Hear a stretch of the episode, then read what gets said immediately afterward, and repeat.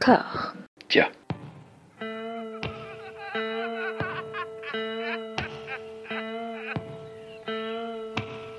And now for something completely different. Would you like to talk about the meaning of life, darling? Sure, why not? Philosophy for two? Right. Provided the movement never forgets that it is the inalienable right of every man or woman or woman to rid himself or herself or herself. Agreed. Thank you, brother or sister or sister. Where was I? I think you finished. Oh, right. I don't want to talk to you no more, you empty-headed animal food trough whopper. I fart in your general direction. Your mother was a hamster and your father smelt of elderberries. Bonjour et bienvenue à toutes et à tous dans Discordia, le podcast qui tente d'aplanir les débats qui rongent la pop culture de l'intérieur dans une conversation apaisée. J'ai la joie de retrouver mon camarade estival. Papa, comment ça va, Plugin Baby, Stéphane? Eh ben écoute, euh, ça va très bien. Bonjour François, bonjour tout le monde. Ça fait effectivement très plaisir de, revenir, hein, encore une fois, sous, euh, sous les ondes de Discordia pour, euh, discuter d'un nouveau sujet qui, qui nous tient à cœur ou pas, on va voir. C'est ça, on passe en revue des sagas et c'est- bien. Bah justement, je, tiens à préciser en fait pour les auditeurs qui ont, qui Louis Fine, et je sais que vous êtes des, auditeurs avec Louis Fine, que je suis actuellement euh, au travail et que je suis en train de diffuser euh, ni plus ni moins que Fast and Furious 9. Donc si vous entendez des grosses explosions et des, gens cassitures qui font comme ils parlent comme ça, bah c'est ça.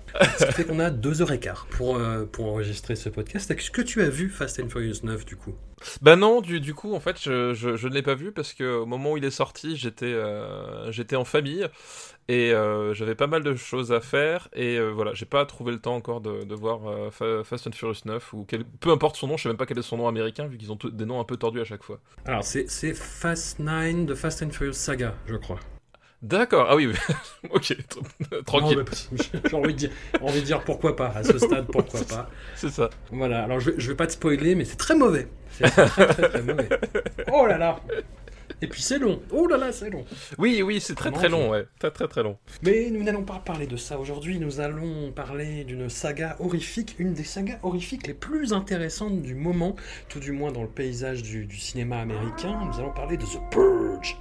Là, je vais passer les, les sirènes, je pense que j'ai essayé d'imiter le bruit de la sirène de- du début de la purge, mais je n'y arrive pas. Ouais, c'est difficile, ouais, c'est difficile. Alors, c'est une saga très très très particulière, d'autant plus à la revoyure, où j'ai j'ai constaté que effectivement, tu vois, on retrouve des personnages, il y a une espèce de mythologie, mais c'est la seule saga, à ma connaissance, où le vrai héros, c'est le concept lui-même.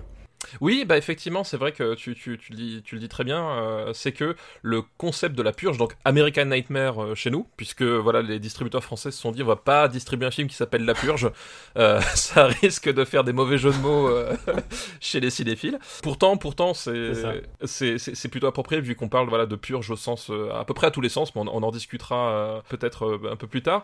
Mais effectivement, American Nightmare, voilà, c'est Mm. c'est ce concept qui veut que dans une Amérique dystopique, mais euh, finalement pas si lointaine que ça, et euh, on va le voir, plus, plus, plus, ça va, et plus en fait l'actualité en fait euh, va servir de carburant à, à l'écriture et, euh, et, aux, et aux atmosphères de- des différents films, euh, où voilà le, le- le- les New Founding Favor of America, donc les nouveaux pères fondateurs de l'Amérique, un, un parti que l'on devine euh, très très à droite, prend le pouvoir suite aux élections et instaure la purge, donc c'est euh, 12 heures, une nuit, pendant 12 heures, euh, où tout est autorisé ou presque, c'est-à-dire qu'il y a deux trois restrictions, no- notamment au niveau des armes utilisées, par exemple les explosifs sont interdits, et euh, il y a des immunités pour euh, certaines euh, personnes, euh, notamment des, hauts dignitaires du gouvernement, mais sinon en dehors de ça, tu peux faire strictement ce que tu veux, y compris le, meurtre, et évidemment, euh, les gens ne vont pas se, priver, quoi.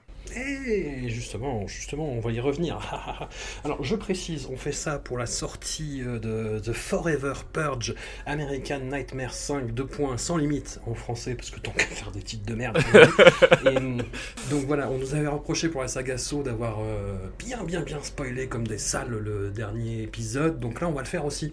Oui, Hein, voilà, on, voilà. On va tout, on va, on va tout spoiler, toute la saga. Donc voilà, écoutez ce podcast en ayant tout vu. Si, sinon, sinon c'est dommage. Même si effectivement, voilà, c'est une saga qui est, qui est, quand même très particulière. Alors un petit, un petit récapitulatif avant de se lancer dans le vif du sujet. C'est une saga qu'on doit à James de Monaco. James de Monaco, c'est quelqu'un qui a commencé comme scénariste, à qui on doit des, des scripts de films aussi euh, aussi différent que Jack de Francis Ford Coppola, ce film très très très étrange avec Robin Williams. Je ne sais pas si tu l'as vu. Ouais, je l'ai vu, effectivement. Un, Coppola, oui, euh, très très particulier. Euh, euh, voilà, c'est avec, cet homme, voilà, qui, vieillit, dont le corps vieillit beaucoup plus vite que, son que son âge réel, et donc du coup, on pousse le concept de Robin Williams jusqu'au bout, c'est-à-dire qu'on le fait jouer un enfant. Euh, c'est même presque trop méta pour, pour, pour, pour nous, quoi. Mais après, film qui a, qui a ses défenseurs, hein, comme tous les films de Coppola, on a déjà un bif avec les fans de Coppola, donc on ne va pas l'aggraver. Il a scénarisé aussi Le négociateur de F. Gary Gray, un ouais. film qu'on ne pourrait plus faire aujourd'hui tout simplement parce qu'il y a Kevin Spacey au casting. et donc c'est un face-à-face -face entre Kevin Spacey et Samuel Jackson. Jackson ouais. Film que j'aimais bien et que, à force de revoir, me gonflait de plus en plus. En fait, bah, écoute, tu moi, vois, pour... plus tu vois les ficelles. Ouais, c'est ça, tu, tu vois les ficelles mais pour moi, c'est vraiment le, je trouve le, le, le, bon film du dimanche soir. C'est-à-dire, tu, tu débarques, il est à la télé, tu le regardes, oui. tu passes un, un, vrai bon moment parce que les acteurs sont plutôt bons, c'est plutôt correct à peu près à tous les niveaux, et voilà, c'est pas un grand film, mais euh, voilà, c'est le bon divertissement du dimanche soir, quoi. Voilà, alors là, après, ça va être plus sensible pour toi. On doit aussi oui. le, le, scénario du remake euh, d'Assaut, voilà. euh, rebaptisé en français Assaut sur le Central 13, qui avait été réalisé, entre guillemets, par Jean-François Richer. Voilà, réaliser, réaliser, éjecter, et puis euh, remonter, enfin bref, un, un, beau bordel. Bah, ce qui lui a permis de rencontrer Ivan Hawke, hein, c'est peut-être oui, ça, tout à fait. le point positif de, de, cette aventure. Et puis on lui doit une série B euh, qui m'a laissé un peu perplexe, s'appelle Skinwalkers, qui est un, un concept et, un, et um, un, casting sympa, mais qui, moi, pour le coup, m'a laissé complètement de marbre. En 2009, James de Monaco saute le pas et il réalise son premier film, Staten Island, Little New York en français, parce que ça marque déjà en fait l'espèce de prix du retitrage français qu'il va connaître. Une production EuropaCorp. Et oui, et oui, et oui, et le oui. mec a eu Luc Besson et Pierre-Ange Le Pogam sur le dos pour son premier film. voilà. Un polar caustique, absurde, gentiment violent, au générique duquel on retrouve Seymour Cassel, Vincent D'Onofrio et Ivan Hawke. Et en fait, je l'ai revu là, à l'occasion de ce, ce, podcast et je me suis rappelé l'avoir déjà vu euh, pendant, euh, pendant le film, à peu près à mi-parcours en fait. Alors à ma décharge, en fait, rien ne distingue vraiment ce film de euh, cette espèce de tout venant que de comète de post-Tarantino, post-Frère Cohen, on va dire quoi. D'accord, ouais, je vois ce que tu veux dire. Moi je l'ai pas vu, mais effectivement je vois, je vois un peu ce, le, le, le, ce que tu peux décrire comme atmosphère. Quoi.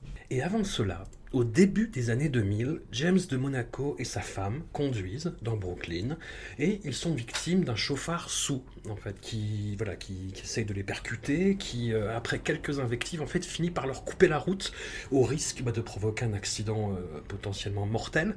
James de Monaco, furieux, sort de son véhicule, confronte le conducteur en visible état d'ébriété et sans aucun remords, et qui ne compte pas s'excuser. Ils en viennent aux mains avant d'être séparés par la police. Et là, l'épouse du scénariste pense à voix haute que ce serait quand même pas mal d'avoir droit à un meurtre par an.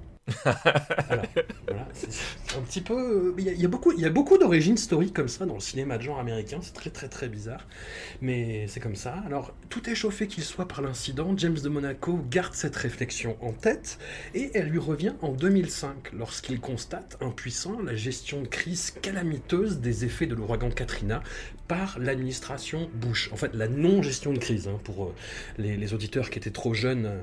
C'est ça, la, non-gestion de crise, euh, ou, comment laisser pourrir une situation qui était déjà bien merdique de base, quoi. Voilà, où il y a eu absolument aucune déclaration ni même considération en fait des événements avant une quinzaine de jours, ce qui était quand même énorme et assez, euh, et assez odieux. Et là, L'idée de The Purge se précise, il la garde dans un coin de sa tête avec tous les développements en fait euh, bah, auxquels il pensera euh, par la suite.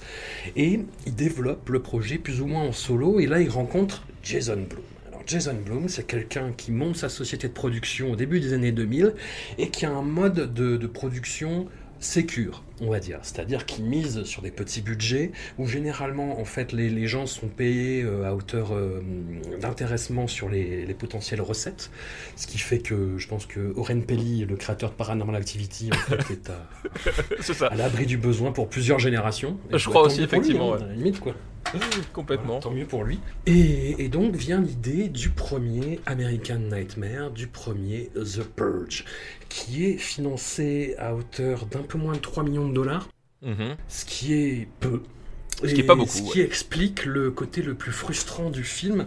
Et ce qui explique le côté le plus frustrant du film, à savoir le- la présentation d'un d'un concept absolument incroyable, donc le principe de The Purge, de la purge, et de ne rien en faire, c'est-à-dire de, de- de se cantonner à un huis clos qui, moi, à l'époque, m'avait... mais juste- mais pourquoi? Enfin, j'avais un point d'interrogation massif au-dessus de la tête, en me disant, mais pourquoi tu poses ce principe-là si c'est pour faire un huis clos derrière? Et bah, James de Monaco a répondu assez honnêtement et assez candidement, bah ouais, mais avec 3 millions, tu peux pas faire grand-chose, en fait.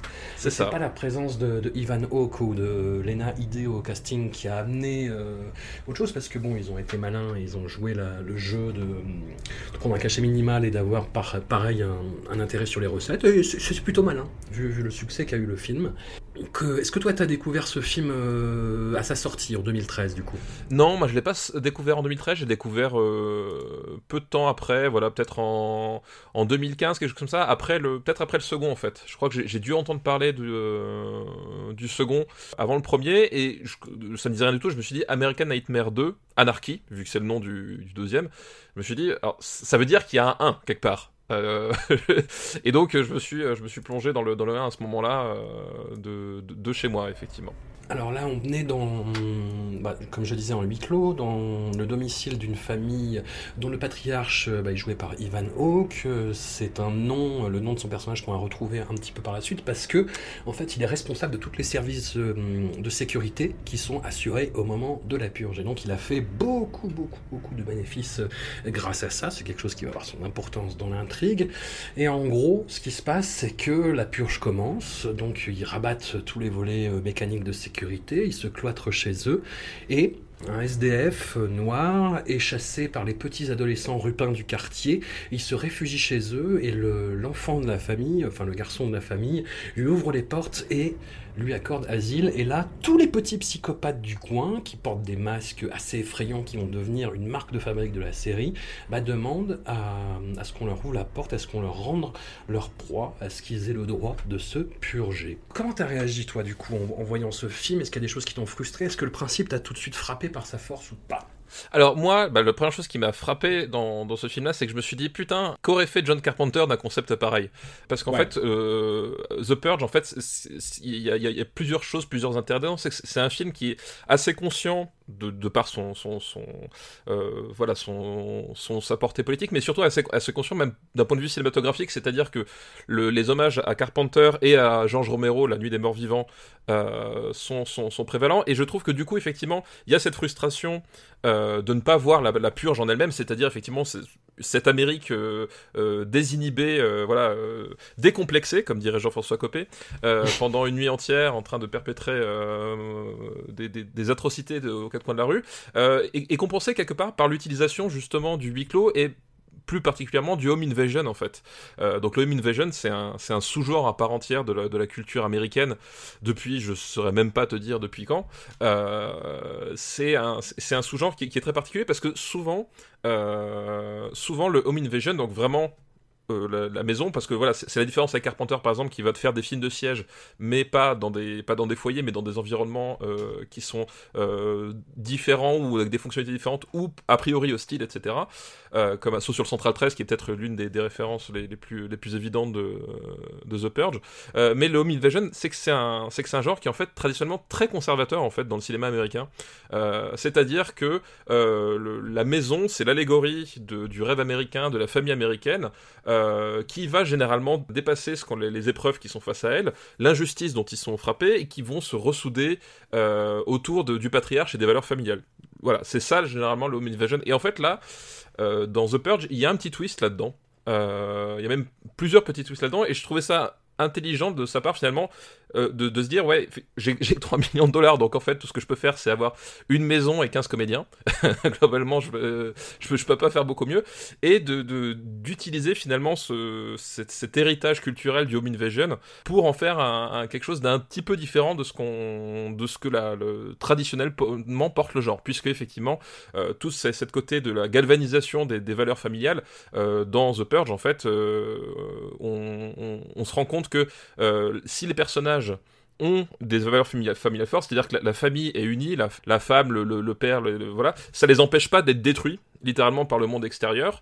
Euh, et cette fois-ci, le monde extérieur, ce qui est, de, particulier, contrairement aux autres Invasion, c'est que c'est pas des gens qui ne respectent pas la loi, au contraire. Ce sont les, conséquences, en fait, du rêve américain euh, tel qu'il exprimé au moment de la purge, en fait. C'est-à-dire qu'il y a vraiment cette idée que c'est pas les valeurs américaines contre des réfractaires, euh, des, anarchistes, tout ce que tu veux, mais c'est au contraire, le, à un moment donné des valeurs qui deviennent du coup moins américaine mais plus humaine face à une espèce de nouvel ordre moral euh, euh, américain qui n'a plus qui n'a plus aucun sens. Et ça ne les empêche pas d'être détruits par ça et de devoir à un moment donné se, se, poser la question de euh, à quelle valeur finalement je vais croire. Et, et j'aime particulièrement la, résolution de le de la première purge enfin du premier film The Purge quoi. Je vais mettre les pieds dans le plat directement et ça va être un, un, un, fil rouge en fait de, de ces interrogations de cet épisode. Est-ce que c'est pas un peu gros tout ça. Est-ce que c'est pas un peu grossier en fait dans ces articulations? C'est-à-dire que moi, comme je te disais, je trouve le concept mortel. Je trouve l'idée absolument géniale, vraiment, mais sa mise en œuvre pataude pataude dans le sens hollywoodien, euh, libéral, dans, dans, le sens américain du terme, c'est-à-dire euh, gauchias, on va dire, et avec un agenda libéral qui est trop évident en fait, c'est-à-dire que les, adeptes de la purge considèrent ça comme un phénomène un peu religieux, les nouveaux pères fondateurs, le NFFA, le nouveau parti qui a pris le pouvoir, c'est des gens qui se cachent derrière un dogme évangéliste, pendant que les gentils, euh, voilà, ils veulent bien accueillir les étrangers chez eux, et que d'ailleurs ils ont raison, parce que c'est les étrangers qui vont les après. Enfin, tout ça est. Je trouve ça hyper lourd en fait. Je trouve ça hyper lourd et limite contre-productif dans ce que ça entend dénoncer. C'est pas du Carpenter. Contre-productif peut-être parce qu'effectivement, voilà, c'est pas du Carpenter, effectivement. C'est pour ça que du coup, ma première réflexion, c'est qu'est-ce qu'on aurait fait Carpenter? Parce qu'effectivement, il y, y, a deux soucis. C'est que le, le, le, le, Premier, c'est que James de Monaco, en tant que cinéaste, arrive pas à transcender forcément toujours son budget. Euh, C'est-à-dire que, ne serait-ce que d'un point de vue purement esthétique, c'est pas toujours très très heureux. Euh, voilà, notamment la, photo, je la trouve, euh, on va dire, assez, euh, assez, assez laide euh, le, la plupart du temps. Il y a un côté, tu, sens le côté justement, il y a deux trois plans qui fonctionnent très très bien, puis à un moment donné, il y a, une masse de plans qui, qui sont un peu un, peu n'importe comment. Tu sens voilà que c'est, il, est, il est pas habitué à maîtriser des, budgets comme comme ça. Il y a ça, et puis effectivement, il y a cet aspect-là, c'est que c'est un peu les gros sabots, un peu les gros sabots sur sur pas mal de, points. ceci dit, ceci dit. Je, je, pense qu'effectivement, et quelque part, l'Amérique de qui, qui a eu après, l'Amérique que, nous connaissons aujourd'hui, on, se rend bien compte que globalement, en fait, euh, les arguments, c'est même plus une, denrée, en fait. c'est qu'on est même plus dans un, dans un monde finalement où convaincre, ça passera par, euh, par du rationnel, par des arguments. Donc le côté contre-productif, je suis même pas sûr qu'en fait on puisse le dire aujourd'hui. C'est-à-dire que à ce niveau-là, peut-être même, il y a, peut-être même un côté un, peu, euh, un, peu prémonitoire de, cette idée de confrontation euh, sourde. Euh, dans, dans, les idées qu'il y a où globalement le, plus personne ne cherche même à comprendre ce qui se passe de l'autre côté c'est simplement à un moment donné c'est un point de vue contre un autre et chaque point de vue a, le même poids quoi et donc voilà, contre-productif, je suis pas sûr. Mais après, effectivement, il y a un côté pâteau, il y a un côté euh, pas très fin, euh, pas très fin. Euh, et c'est une délimitation, c'est-à-dire qu'effectivement, je trouve aussi le concept absolument génial. Je trouve que dans il y a des choses qui sont quand même vraiment réussies dans ce dans ce premier dans ce premier épisode, ne serait-ce que le, le ne serait-ce que un piège dans lequel il ne tombe pas ici, mais dans lequel il va tomber dans les suites, c'est que justement le la catharsis, enfin la survie de la famille ne passe pas par la catharsis en fait. c'est que on va divulgacher, à un moment donné, le patriarche finit par être, par être exterminé. On se rend compte que, au-delà des, des petits jeunes du quartier qu'on devine être des, ce qu'on appelle les jeunes du 16e en France, au-delà de ces jeunes-là, en fait, il y a des ennemis cachés. Ces ennemis cachés, ce sont les voisins qui, en fait, détestent la famille principale parce que ce sont des nouveaux riches, alors qu'eux, ce sont des, des, vrais riches à l'ancienne. Enfin, ils s'imaginent comme des vrais riches à l'ancienne. C'est cette Amérique qui, croit qu'ils sont nés de nulle part, euh, etc. Euh, donc, il, il, il, à les punir, etc. Et la, femme résiste finalement quelque part à tous les massacrer et à se venger et arrive à traverser la, la nuit de la purge de, façon apaisée.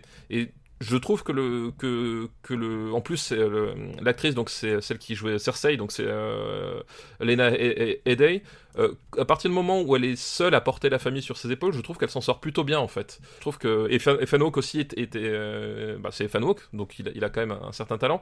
Mais son personnage je trouve qu'il n'est pas si bien exploité que ça alors que elle je trouve que il y a vraiment cette idée à un moment donné de, de, dire ben je fais le choix de, de, de, je fais le choix de, ne pas me venger et de ne pas tomber dans le piège en fait. Et je trouve que c'est plutôt bien amené dans la construction du, film, le rapport aussi au SDF qui est le seul personnage noir du film. Effectivement, ça, ça, ça manque peut-être de subtilité, mais je trouve ça quand même plutôt, euh, plutôt cohérent et globalement quand ça manque de subtilité et que le message final c'est pas finalement être raciste c'est pas grave comme euh, comme qu'est-ce qu'on a fait au bon Dieu euh, voilà à la rigueur ça me dérange moins tu vois ce que je veux dire quoi oui, oui, oui, oui, certes. Après, c'est comment dire, c'est une articulation dramatique qui va devenir très très récurrente dans la série. C'est-à-dire que on accepte le principe de la purge. Je fais ah c'est comme ça, il faut s'y faire. Et puis il y a, y a, un déclic qui se fait, qui te fait prendre conscience de la situation en disant non mais en fait est-ce qu'il n'y aurait pas un problème avec cette histoire tu vois? Et euh, là, c'est un peu euh, centralisé sur le personnage de Ivan O, qui, a un retournement et une évolution psychologique qui est quand même hyper pataude, quoi. Bah oui, oui, mais c'est vrai que, comme dit, ça manque de subtilité, etc. Et, euh, et c'est vrai que son personnage, en fait, aurait, mérité justement, lui, lui aurait peut-être mérité d'avoir plus de, de conflit interne, parce qu'effectivement, c'est un, un type qu'on nous présente comme, on va dire, il ne participe pas à la purge déjà. Euh, c'est-à-dire qu'il ne, il, ne, va pas dehors tuer quelqu'un, etc. On sent dans son fort intérieur qu'il n'est pas spécialement pour, mais en même temps, il s'est, il s'est quand même grassement enrichi euh, grâce au concept même de la purge. Hein. C'est lui qui a équipé tous ses voisins, tout même, euh, même en fait, le, même une partie du gouvernement à travers sa société, etc.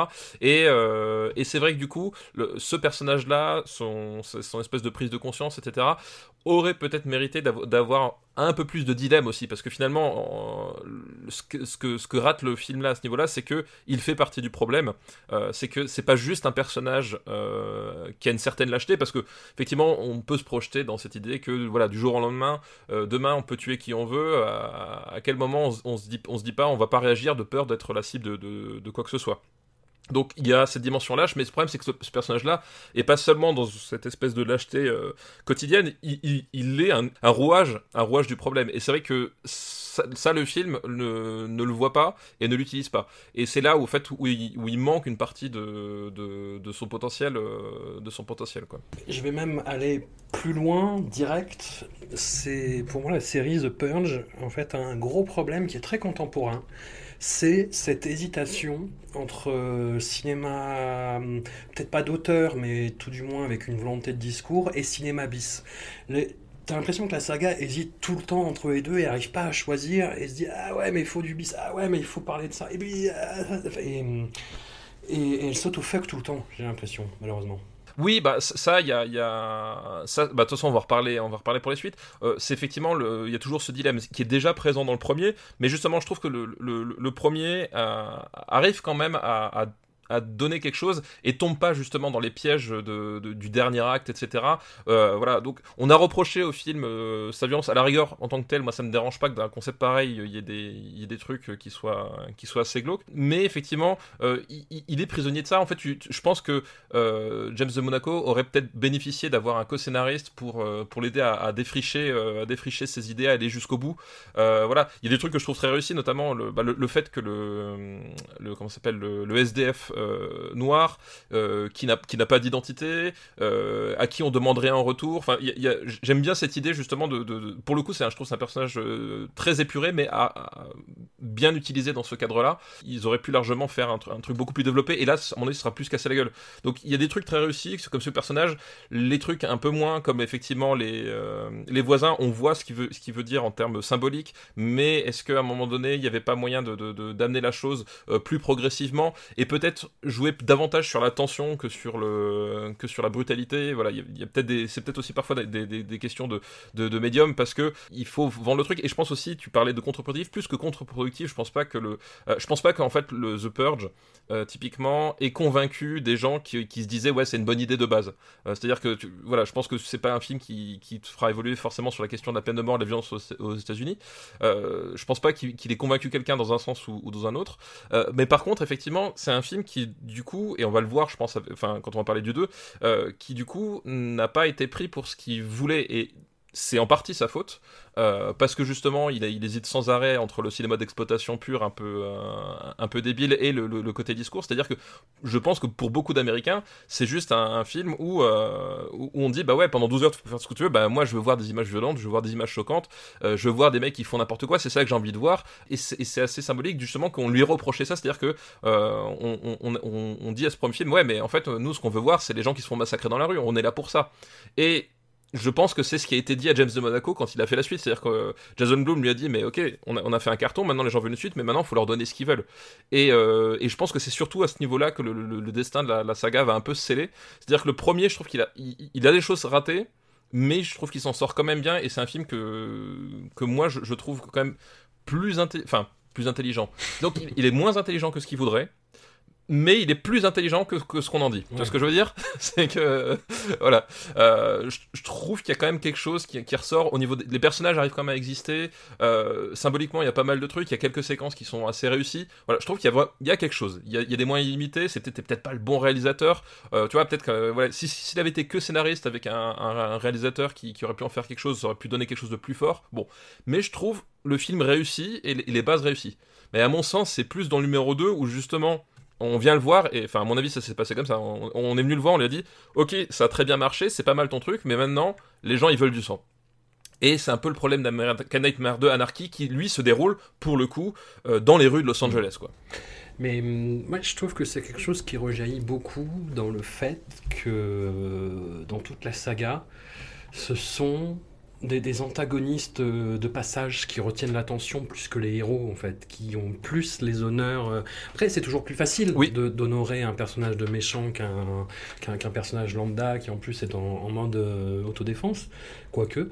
Mais, mais là, par exemple, dans le premier, typiquement, pour le leader des, euh, des, euh, des, petits jeunes qui veulent, euh, qui veulent se purger, il a casté un acteur qui, que, que je, je, pourrais aimer, mais que je n'ai pas vu un film où il joue bien en fait. Mais il a une façon très très sympathique de jouer mal. C'est un acteur qui s'appelle Rice Wakefield et qui est un espèce de proto-Joker en fait, qui a un des sourires les plus effrayants du monde. Oui, mais vraiment.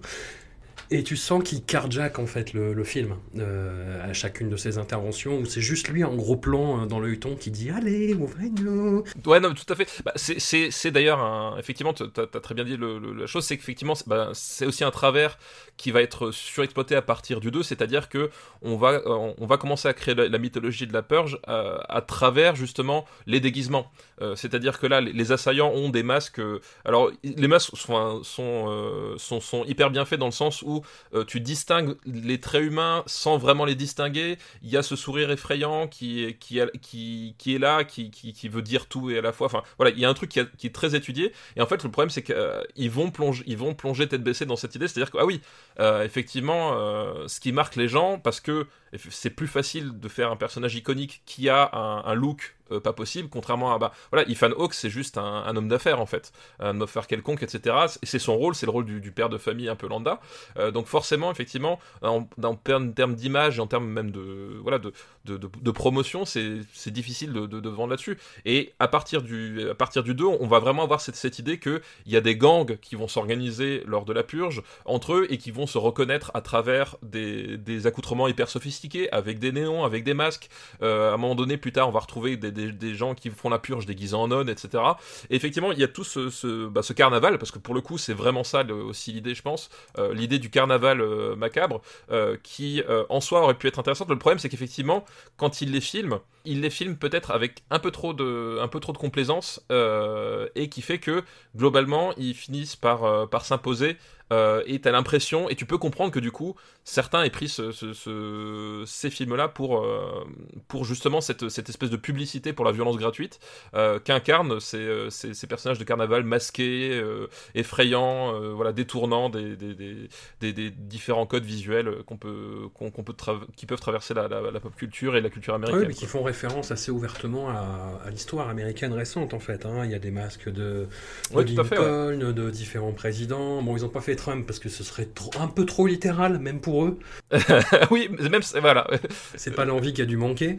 Et hum, non, non, il y a des références à Charles Manson, etc., des, exécutions publiques en pleine rue. Et on arrive au deuxième. Hein, je, te sens bouillir depuis tout à l'heure. On arrive au deuxième. Alors James de Monaco reprend son, sa même équipe. En fait, il reprend euh, notamment le, directeur photo euh, Jacques Jouffret, euh, qui, sera là jusqu'au prochain pour sa trilogie originale. En fait, il a, il a vraiment écrit. Alors bon à chaque fois, on dit non, non, mais j'avais une trilogie dès le début en tête, sauf que là, c'était vraiment le cas.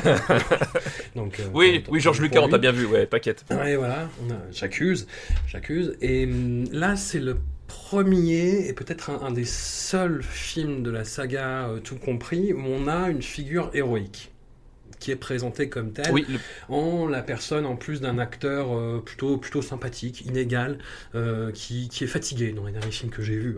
Je pense qu'il en a marre, c'est Franck Griot, Franck Griot qui était très très bon dans Jiu-Jitsu, non? Qui, bah justement, très très fatigué dans Jiu-Jitsu, hein, très très... ça, plus Skyline, qu'est-ce qui s'est passé euh, Où est mon agent? Appelez-le vite, il y a un problème. quelque chose s'est brisé. Et là, bah voilà, il y a cette figure du héros, il y a bah, l'établissement vraiment d'une mythologie euh, autour bah, de tout l'univers de The Purge, c'est-à-dire les exécutions en pleine rue, ces espèces de montages justement avec des figures rigolardes qui torturent des gens, euh, le fait qu'on se tue pour des raisons complètement nulles, en fait, complètement triviales. Oui, effectivement, il y, y a, cette idée de, euh, gratuité, en fait. Enfin, euh, et, c'est en fait peut-être aussi, euh, on va dire, un, handicap naturel de la, de la saga, c'est que le concept est tellement fort en tant que tel, c'est abandonné. Voilà, qu'est-ce qu'est-ce qu'on ferait si on faisait sauter toutes les barrières? Et c'est vrai que euh, tu peux dire, dans, dans, dans, pour des personnes superficielles, finalement, le, la simple montée d'adrénaline devient une raison en tant que telle. Voilà, on parle de chasse. À un moment, je sais plus si c'est dans celui-là ou si c'est dans le 3, où on, parle des touristes de la purge, c'est-à-dire des, des, des, gens qui viennent euh, des pays étrangers, dans le euh, juste pour la purge. Voilà, c'est dans le 3, c'est à partir de 3, qui, viennent, qui viennent dans des, pays étrangers juste pour pouvoir connaître le frisson de, de, de tuer quelqu'un. Et ça aurait pu être intéressant si, si, à un moment donné, en fait, et c'est un peu ça le problème, c'est que justement, les, les figures néfastes de, des films sont incarnées d'un point de vue, euh, euh, d'un point de vue euh, graphique, on va dire, c'est-à-dire avec voilà, avec les, les, costumes, avec les masques, avec les attitudes, avec le, le, fait que, ce soit soit des troupes, soit au contraire des, des, des, chasseurs, des chasseurs solitaires. Mais en fait, ils sont pas, ils sont rarement caractérisés en tant que personnages en tant que tels. C'est-à-dire qu'effectivement, à un moment donné, tu peux, tu peux te dire, mais ouais, explorer, explorer la, la, la gratuité de la violence pour la gratuité de la violence, c'est un thème qui est super fort et qui aurait pu mériter d'avoir un angle particulier. Et le film, justement, ne prend pas ça en considération, ou n'a pas le temps, ou a peut-être d'autres euh, voilà, d'autres d'autres considérations. Et, euh, et je, je, pense que c'est le truc en partie, c'est que le concept est trop fort, trop vaste pour supporter tout, toutes les questions que tu te poses. En fait, c'est aussi ça, c'est qu'à un moment donné, tu, tu te reposes la question par rapport à, par rapport à toi. Parce que, le, par exemple, le, le personnage de Franck Griot, c'est une figure héroïque, mais il sort la nuit de la purge pour tuer quelqu'un. C'est-à-dire qu'il il, il, sort avec cette idée de vengeance que lui offre, euh, que lui offre la, la, purge, avec cette idée voilà, de venger la mort de... Je crois que c'est son fils, hein, je crois que c'est ça dans, le, dans, dans, mes souvenirs voilà, la mort de son fils qui a été écrasé par un, par un chauffard. Donc on en revient finalement au traumatisme initial de, euh, de James de Monaco et, de sa femme, et qui du coup, au fur et à mesure de son périple, va croiser différentes personnes, va être amené à les, à les aider, et euh, va, va comprendre que finalement, oui, euh, la vengeance, c'est peut-être pas un sentiment si noble que ça. Ça, c'est le genre de choses qui, est traité, mais effectivement, le, côté, le côté des, assaillants, ceux qui participent à la purge de plein gré et qui, qui n'y voient aucun problème, finalement, eux, ils sont jamais vraiment détaillés. Et t'as cette espèce de, distance qui est un peu étrange parfois, quoi. Et, puis, tu as ce côté. euh, comment dire Enfin, voilà, je, je, spoil un petit peu la fin, mais euh, il il y a ce côté euh, où le, film arrive, arrive à te faire avaler son univers quand même. C'est c'est ça que je trouve assez fort, c'est-à-dire qu'à la fin, grosso modo, il y a un moment de doute sur savoir s'ils vont s'en tirer, et puis les sonneries retentissent, c'est fini, tout le monde fait Ah Ah, Kin tu vois, je, je suis perché, je suis perché, on arrête. Voilà. Et, et tu vois, c'est le truc qui est, pour être ridicule, mais ça passe. Cela dit, euh, je trouve que The Purge 2, euh, American Nightmare Anarchy, euh, c'est un gros bis italien, quoi, des, des- des années euh, 80, quoi. C'est-à-dire que le, c'est des grosses scènes d'action à base de grosses fusillades, on se tire dessus avec des grosses sulfateuses Gatling, voilà. C'est Ouais, pas très ouais, bien ouais. filmé. Euh, c'est pas très bien ça. monté, c'est. C'est voilà. pas très bien éclairé non plus. A- en plus, euh, c'est par rapport au premier, en fait. Le, le- le premier, alors j'ai dit que j'aimais pas trop la photo du premier, euh, mais voilà, le deuxième, en fait, il, il souffre aussi euh, du- d'un certain cahier des charges qui a dû être imposé parce que c'est vraiment la photo post-Michael Bay, en fait. Michael Bay qui fait partie des, des producteurs. Ouais. alors je sais plus si c'est exécutif ou enfin, bon, je sais plus à quel niveau il est ex- exactement. Voilà, mais euh, ce qui fait partie des producteurs et, et, et, justement le problème c'est qu'il il- il embrasse une esthétique, euh, une esthétique du d'un certain cinéma américain euh, contemporain pour le coup complètement contemporain. Euh, 13 Hours c'est quelques années auparavant, enfin voilà, on est en plein dedans. Et justement ça le dessert complètement, c'est-à-dire qu'effectivement il, il, il- est pris dans le truc ouais il faut quand même que je le vende mon film, il faut quand même que je le vende effectivement on va faire des, grosses Gatling, on va faire on va faire du gun porn un petit peu parce que c'est un, un peu cool le gun porn. Et en fait, dans ce genre de film-là, dans ce genre de, scénario-là, c'est-à-dire qu'en plus, là, tex- textuellement, on- à un moment donné, on va, on va te dire que euh, la purge, finalement, on se rend compte que c'est quelque chose qui a été mis au point par, par, une certaine euh, élite pour se débarrasser de, pour se ba- débarrasser des plus pauvres. hein. C'est globalement ça. Et en même temps, on va, on va, on va finalement donner raison avec, euh, en se disant, ouais, mais regardez, c'est, quand même exaltant ce spectacle, euh, voilà, avec ces lumières flashy, ces jaunes, ce vert, euh, ce montage frénétique, etc. Et il se prend un peu les pieds dans le tapis pour ça, quoi. Et je le trouve qu'il se prend plus les pieds dans le tapis encore que, que, le, que le premier qui était contraint par son budget, qui du coup ne pouvait pas tout faire péter dans un, dans un quartier à un moment donné, alors que là, ils peuvent le faire et ils le font. Et, et tu dis, ouais, c'est un peu gênant, c'est pas vraiment ce que j'attendais, euh, ce que j'attendais, quoi. Après, on reste dans des, gammes de, bu- de budget euh, total- totalement honnêtes. Après, le budget triple par rapport au premier, qui était donc euh, d'un peu moins de 3 millions. Là, on passe à environ 10 millions, ce qui va devenir un peu le, bah, le seuil de la saga, à part pour le dernier. On va avoir une montée en gamme, mais parce que l'histoire le, demande aussi. Et je crois que c'est Noam Chomsky qui dit que le, système capitaliste n'est pas vraiment contestable parce que c'est un système qui a trouvé le moyen d'absorber ses moyens de contestation en fait. Et en voyant Oui, la bah saga oui, The Purge, j'ai l'impression de voir l'application de ça en fait. C'est-à-dire que, oh, regardez un truc qui dénonce, mais regardez des gros flingues. Ouais. Voilà. Ah ouais.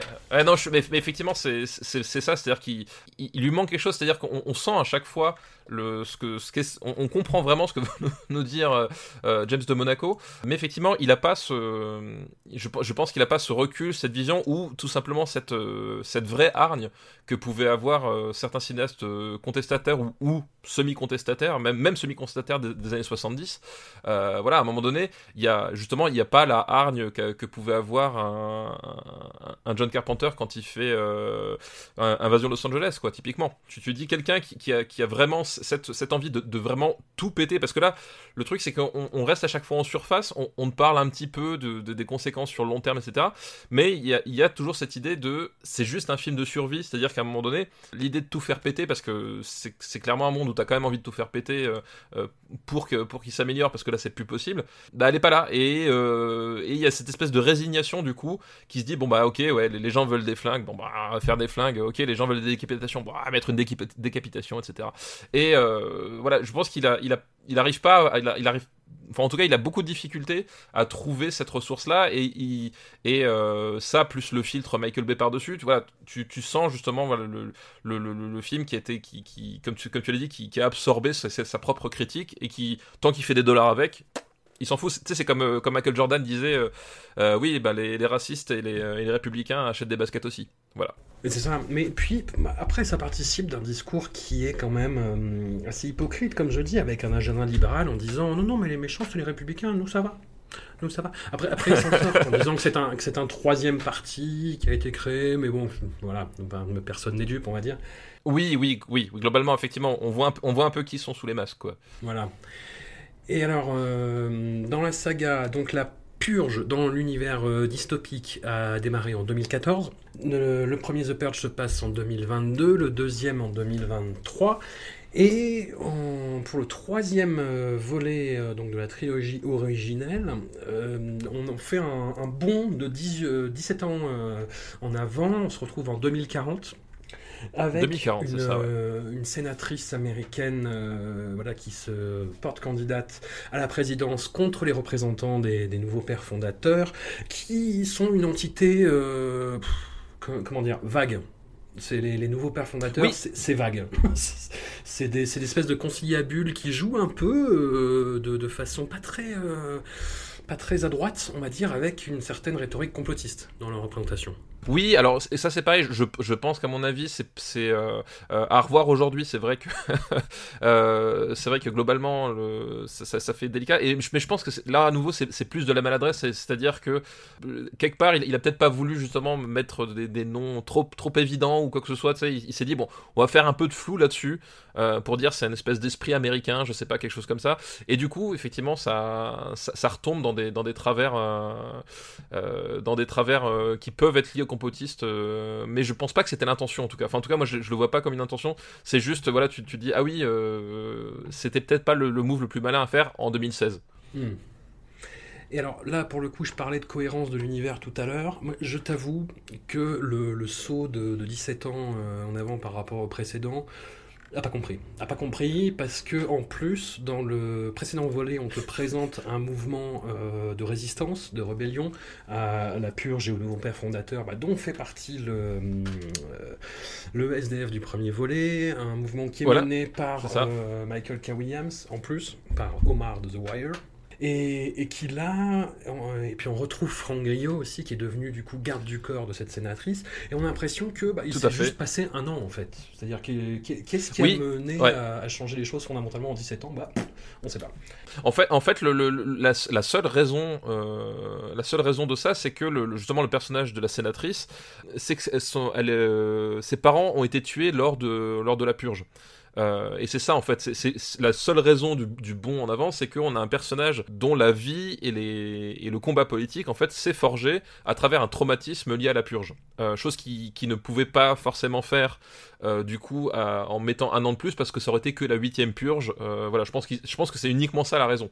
Ah, et mais effectivement, non voilà, je, elle, elle est scénaristique, mais après, c'est vrai qu'à l'écran, euh, déjà, ça fait très bizarre de voir Franck Griot quasiment 20 ans plus tard qui a pas bougé. Ouais. Alors, vraiment chapeau, le gars.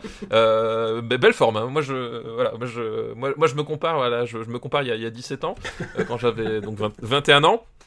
Excuse-moi, c'était pas la même. Voilà.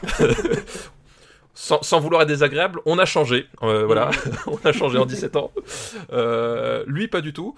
Euh, et puis même, voilà, effectivement, l'univers, l'univers autour de, autour d'eux n'a pas changé non plus. C'est-à-dire qu'effectivement, t'as pas, enfin, t'aurais pu avoir des éléments de, de même de, de science-fiction légère. Tu vois, je sais pas. Il c'est vraiment très, très, finalement, très, très léger, trop léger. Et effectivement, tu ne comprends pas. Enfin si on te le dit pas, et je pense que c'est pour ça qu'à un moment donné ils te le disent explicitement, t'as aucun moyen de comprendre que ça se passe euh, 20 ans après. Et là où je peux comprendre l'idée de, faire 20 ans après à cause du traumatisme, etc., que j'expliquais, euh, là où par contre il y a un truc qui, rate, justement, et tu, l'as très bien dit, c'était par rapport au mouvement de, au mouvement de, de protestataires, c'est que en 20 ans, finalement, la situation a évolué dans aucun sens, ni ouais. dans un sens, ni dans un, ni dans l'autre. C'est-à-dire que les, les révolutionnaires n'ont pas pris plus de, de, de, de, plus de pouvoir, euh, ou la purge n'a pas, euh, ne s'est pas imposé plus. Enfin voilà, il y a vraiment, il y a un statu quo euh, qui me paraît complètement inconcevable sur bah, plus de 25 ans de purge. Ça aurait dû à un moment donné avoir un, au moins une révolution majeure dans un sens ou dans un autre. J'en sais rien, de, tu t'aurais pu imaginer des épurations euh, hors purge parce que si, parce que ça, machin. Enfin, mais là, pas du tout en fait. Il y a vraiment cette, cette, ce, ce, ce, ce, truc de, oui, on fait 20 ans plus tard, mais finalement quelque part, on a oublié qu'il s'est passé 20 ans et euh, c'est pas grave. Euh, voilà, fermez les yeux, ça va bien se passer quoi. Mm. Et du coup, ça, ça, rend le, effectivement le film très très curieux et, et d'autant plus curieux. Je sais pas ce que t'en as pensé, mais c'est que je trouve là pour le coup la fin euh, extrêmement maladroite. Finalement, elle survit à la nuit, elle, euh, elle gagne les élections, c'est ça? Je crois Ouais. que ça se termine vraiment sur le moment où tu as la publication des euh, élections. ouais, quelques mois Et plus en- tard, les élections, ouais. Voilà, quelques mois plus tard, les élections. Et en fait, au moment où elle gagne les élections, la dernière image du film, c'est une révolte populaire dans la rue, en fait. Hmm. Et tu termines le film là-dessus, et en fait, je- là, je me suis demandé. Qu'est-ce que tu essaies de me dire? Parce que manifestement, ça fait quand même trois, trois films que tu essaies de nous dire des choses, et j'en ai compris un certain nombre, euh, et je suis d'accord avec pas mal de choses que tu dis, mais terminer le film là-dessus, qu'est-ce que tu essaies d'en faire? C'est-à-dire que j'ai pas compris pourquoi est-ce qu'il a fait ça, qu'est-ce que ça amène, tu vois je, Voilà, je, trouve pas que ça apporte un, regard particulièrement critique ou cynique ou désabusé sur le, sur le reste. Tu vois, il y a vraiment un truc, euh, je pense que c'était pile la fin qu'il fallait pas faire. Parce que tu, restes là, tu fais de quoi? Voilà.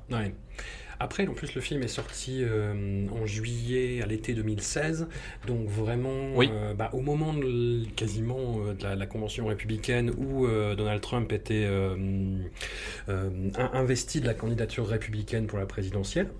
Et tout le monde, enfin, Exactement. tout le monde y a vu, et moi le premier, hein, une, un discours assez évident, on va dire, sur le fait que, oh bah tiens, une candidate blonde qui lutte contre des, euh, des mecs qui Mm. racontent n'importe quoi et qui font n'importe quoi. Tiens, c'est bizarre. Bah, après, James de Monaco euh, jure, et euh, j'ai envie de croire ce garçon, malgré tout, au-delà de, tout- de, tout, euh, ses maladresses, que euh, le script remontait à 2014 et que effectivement, bah, il se doutait qu'il y aurait une candidature euh, Clinton, mais il se doutait, il se doutait pas des enjeux qu'il y aurait euh, à ce moment-là, en fait, contre qui. euh, Oui, je, je, je, pense qu'effectivement, euh, le, film, comme tu l'as dit, sort en juillet 2016. Donc, il a, il a le, tournage, le montage, la production a commencé avant même que, Trump ne, ne devienne un phénomène un tant soit peu crédible. Je pense qu'effectivement, il avait senti quelques trucs. Le, voilà, je pense qu'Hillary Clinton, tout le monde savait qu'elle voulait se présenter. Enfin, ça faisait, ça faisait des années qu'elle rongeait son frein.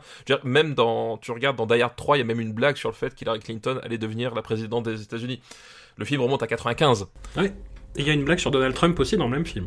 Dans le même film, il y a une blague sur Donald Trump, effectivement. Euh, donc voilà, comme quoi il y, a des- trucs, bon voilà. Mais en même temps, le, fait que, le fait que ça résonne autant, vraiment à ce point-là, c'est-à-dire que euh, justement le, côté des soulèvements de masse populaire pour un truc complètement, enfin, je pense que ça il l'a pas vu venir.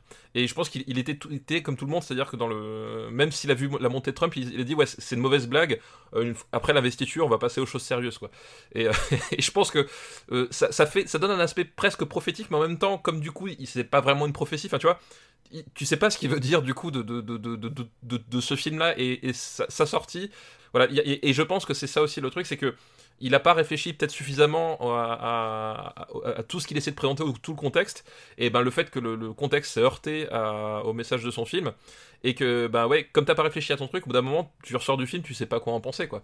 Et tu, tu dis mais euh, à un moment donné qu'est-ce que tu as essayé de vou- de vouloir nous dire et le film c'est voilà à nouveau se prend les pieds dans, le tapis quoi Bah, c'est ça, parce que euh, pour spoiler encore plus, à la fin, elle se retrouve dans une position où elle peut euh, bah, se débarrasser de tous les représentants des euh, nouveaux pères fondateurs du NFFA. Et elle dit non, non, parce que sinon on est comme eux et la violence c'est pas bien. Mais du coup, il se passe ce que tu as dit euh, à la fin, et tu dis, mais alors, du coup, qu'est-ce qu'il aurait fallu faire? Oui C'est c'est quoi le. qu'est-ce qu'il aurait fallu faire? Voilà, c'est ça, ça le principe. c'est ça Et surtout, moi, le plus gros problème que j'ai avec euh, ce film, comme euh, avec toute la saga The Purge, c'est que ça te pose des bases incroyables, vraiment. Et hum, pour, euh, bah, pour paraphraser euh, ce, ce, grand penseur qui est Karim Debache, euh, à qui je fais un, gros bisou, euh, bah voilà, il pose cette base, et puis après, bagarre, bagarre, bagarre, bagarre, bagarre, discours, bagarre, bagarre, bagarre. Ouais, non, bah oui, mais il, il- retombe dans, les, dans, les, dans la même travers que le 2, c'est-à-dire que on, on a des, des longs tunnels gun porn, euh, euh, voilà, et quand je dis gun porn, c'est vraiment force spéciale, etc. Cette imagerie justement de la, de la violence maîtrisée et, euh, et élevée presque au rang d'art, puisque c'est un peu ça quand même les forces spéciales, hein, euh, qui, qui, qui vient se poser sur ce film-là, qui essaie de nous dire un petit peu justement euh, l'inverse. Euh, voilà, tu sais, c'est bah, comme euh, quand tu te. Je sais pas si t'as joué, si t'as joué au Uncharted, les jeux sur, euh, sur console de, Le premier, de ouais. Sony. Le premier, bah en fait, bah c'est à la fin du 2. À la fin du Ah. 2, donc tu, c'est un, film où, enfin c'est un jeu où tu, tu, tu mitrailles des mercenaires, mais pendant 12 heures, t'en mettrais des centaines, des milliers, mais tu, tu fais des piles de cadavres, quoi. À un moment, tu, tu détruis, un- enfin, t'as un village thébitain, les mecs, ils s'en prennent, ils t'envoient des chars à la gueule, tu, des hélicos, tout ce que tu veux. Tu, tu combats contre le boss de fin, qui est un criminel de guerre serbe. Ah, mais c'est pas politique, attention. voilà. Jamais, jamais, jamais. jamais politique. Euh, donc, en plus, un combat assez nul, mais bon, ça, admettons, on s'en fout. Euh, à la fin, tu le bats, et là, le héros, il a en joue le type euh, qui, donc, comme dit, il, en a des, mercenaires, il en a tué des milliers. Ces mercenaires à eux, ils ont tué des milliers de gens à travers le monde. ils ont détruit, voilà, des, des, femmes, des enfants, ce que tu veux. Il le tient en joue, il fait, hmm, non, je vais te laisser vivre. littéralement, le, jeu entier, littéralement, c'est enfin, tu as de l'aventure, de l'exploration, mais globalement, tu tires sur des mecs avec des, avec des gros flingues, et à la fin, euh, voilà, à la fin, on te fait, non, on, on, va, on va épargner Hitler.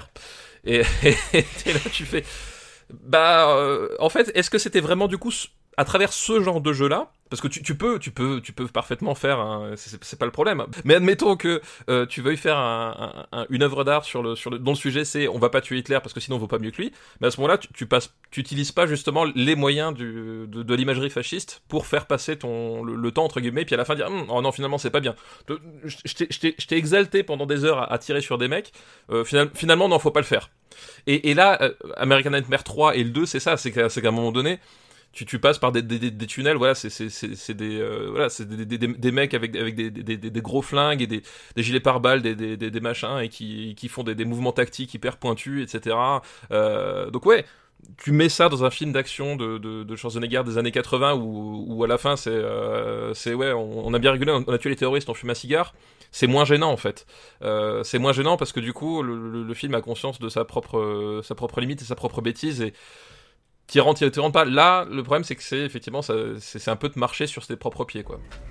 Bah, puis, bah, j'ai pas, j'ai en plus, c'est assez lâche comme position parce que moi, j'ai pas de solution sur ce qu'il aurait fallu faire. Je sais juste qu'il n'aurait. Non, oui, c'est sûr. C'est ce qu'il n'aurait pas fallu faire ça. Et encore une fois. Non, mais c'est ça, c'est ça. Encore une fois, moi, j'ai l'impression que ça, ça, représente de façon assez éloquente, en fait, toutes les hypocrisies euh, bah, de l'appareil libéral hollywoodien. C'est-à-dire que on se et tout ce qui lui est reproché, euh, malheureusement, ça donne raison, tu vois, à tous les contempteurs du, du monde libéral euh, tel que Hollywood le perpétue, c'est-à-dire une hypocrisie euh, qui, est, quand même assez folle, quoi. Ouais, non, mais effectivement, c'est un vrai souci, c'est une vraie limite, et, ça, participe aussi de ce que je disais, de cette espèce de malentendu de, film qui finalement, si t'as envie d'y voir une éloge de la violence et de la loi de la jungle, tu peux la voir en fait. Honnêtement, tu, enfin voilà, c'est, t'as des, des films genre voilà, Starship Troopers, c'est mon exemple euh, typique. Starship Troopers, si tu vois une éloge du, fascisme, c'est que t'as quand même vraiment un vrai problème de lecture euh, cinématographique. Parce que là, il y a tellement de maladresse et tellement de mélange de, et tellement d'hésitation en fait. Et je pense que c'est ça en fait. Tu parles d'hypocrisie, il y a, y a sans doute l'hypocrisie, mais en même temps, moi je pense aussi à un moment donné, c'est le, mec qui, se dit oui, mais ah, on, on, on, va tous être frères, on est tous américains. Enfin, tu sais, il y a un espèce de truc. À un moment donné, c'est va au bout de ton truc, vas-y, vaut, mieux, vaut mieux que t'aies l'air d'un espèce de, salopard, mais que t'ailles au bout de ton truc plutôt que, que de proposer ta soupe et à la fin tu t'essaies de nous faire croire un truc qui, voilà, qui, qui fait que, enfin, personne n'est dupe quoi. On arrive au quatrième volet de la franchise qui est une préquelle. Nous revenons en, alors le film sort en 2018, mais là nous revenons en 2014, donc à l'instauration de la première purge qui en fait pour son galop d'essai euh, se, limite euh, juste à, l'île de Manhattan, non, de Staten Island, bah, logiquement. Staten Island, ouais, c'est ça. Logiquement. Et hum, James Monaco n'assure que le scénario. Et il y a un changement d'équipe, et putain, ça fait du bien. ça fait du bien. Parce que il n'y a plus le même chef-op, il n'y a plus le même monteur, il y a un réalisateur débutant qui s'appelle Gerard Mark Murray, qui assure relativement, voilà, c'est pas non plus euh, Carpenter, hein, c'est pas Mac non, mais ah, voilà. il fait du travail propre. Voilà, à peu près propre. Voilà. Et là, on, pour le coup, moi, je, pense que c'est le peut-être. Euh, on, va en débattre avec le, dernier film, mais hum, peut-être le volet qui équilibre le mieux justement les velléités de discours et le côté euh, gros bis qui tâche. Je sais pas ce que tu en penses. effectivement, ouais, effectivement, je, trouve que c'est un des plus réussis de la saga. Alors, il a extrêmement mauvaise presse. Euh, American Nightmare 4, globalement, j'ai l'impression qu'il est détesté par tout le monde. The Third Purge. Alors que moi, je trouve que justement, euh, c'est peut-être un des meilleurs parce que déjà, effectivement, comme tu l'as dit, ne serait-ce que d'un point de vue esthétique, il y a quand même plus de choses réussies. On sort de cette espèce de, de bah, voilà, d'esthétique de, pub qui, qui était vraiment euh, euh, antinomique avec, euh, avec, avec un, un, film comme, comme The Purge. On, est sur quelque chose quand même voilà, d'un peu, plus, peu plus propre, un peu plus acceptable. Et puis surtout, il arrive à faire un truc que je ne pensais pas possible C'est-à-dire que je, je trouve qu'il arrive à te rendre suffisamment crédible l'idée même que quelqu'un propose une purge en fait. C'est-à-dire que Mm. euh, une fois que t'es dedans, euh, c'est d'ailleurs pour ça que le premier film, je pense, ne démarre pas par comment est venue la purge. C'est-à-dire qu'on démarre, c'est accepté, etc.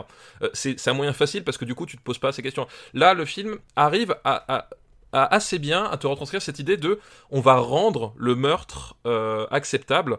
Euh, et d'ailleurs, le, twist que moi j'adore dans ce film-là, c'est que il, donc propose, c'est sur la base du volontariat, et ceux qui, euh, qui décident de rester à, Sta- à Staten Island, on leur donne 5000 dollars en récompense, euh, voilà. Et le fait est que la, la purge démarre, et en fait, qu'est-ce que font les gens? Des barbecues, ensemble.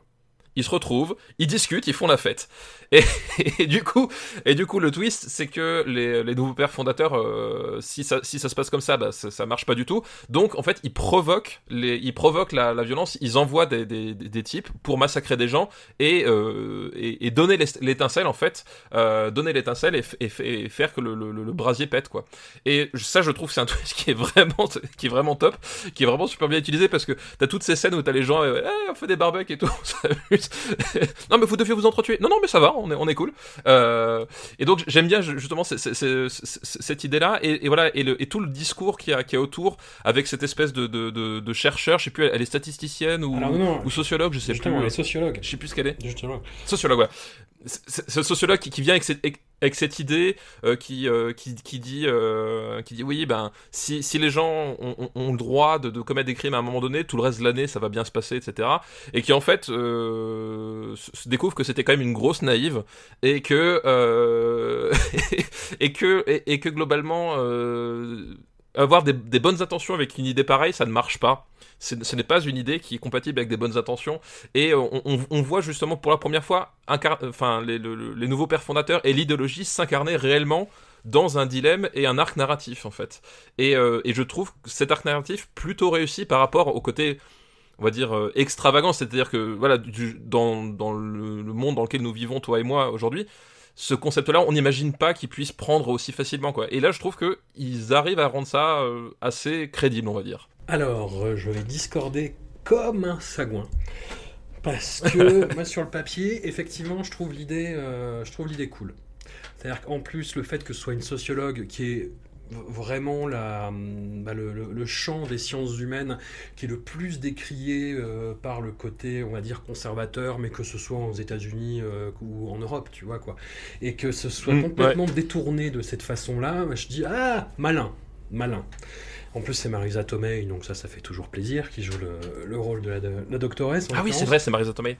Tout à fait, exact. euh, mais alors le problème que j'ai eu, euh, bah, sur- surtout à la revoyure là, c'est que ce que tu dis, si c'était euh, dispatché habilement dans le scénario, why not? Et même, Oui, super. ouais. Sauf que là, en fait, c'est Marisa Tomei qui dit tiens, c'est bizarre quand même ces camions qui tuent des gens avec des, avec des- des gens masqués. euh. Alors voilà, c'est euh, en plus ça, ça amène l'idée des masques intelligemment. euh, Il y, a- il y a deux trois trucs de mythologie comme ça qui sont amenés assez filement. Et en fait là, il y a un représentant des, euh, des nouveaux pères fondateurs qui arrive, qui fait non non mais en fait aux États-Unis et qui te fait tout un monologue où il te balance toute li- toute l'intrigue en fait, où il te dit non, Oui, non, mais ouais, en fait il y a une surpopulation, euh, machin, faut qu'on se débarrasse des, euh, des, euh, populations pauvres et c'est un super moyen donc euh, voilà.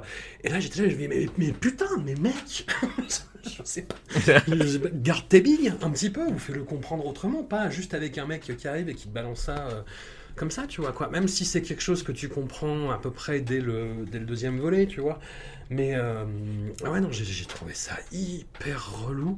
Comme euh, bah, le, le- le fait qu'il y ait un. Là, encore une fois, tu vois, le, le film met plus de soin à, sur, ses, euh, sur ses antagonistes que sur ses héros. Protagoniste, ouais, tout à fait, ouais. Ouais, voilà. Et là, on a en particulier ben, un gros sociopathe SDF camé qui s'appelle euh, Skeletor. Et qui est euh, Skeletor, ouais. scarifié partout sur le visage. et qui c'est lui qui trouve le mot purge. Et, et ça, tu vois, pareil. Tu, tu vois le mec au début avec en plus quelque chose qui te change du, de la grammaire cinématographique de la série. C'est-à-dire qu'on a les, les entretiens, en fait, euh, des, hum, des employés, euh, des nouveaux pères fondateurs qui interrogent les gens de Staten Island, les volontaires, en disant Et vous, qu'est-ce que vous voulez faire machin.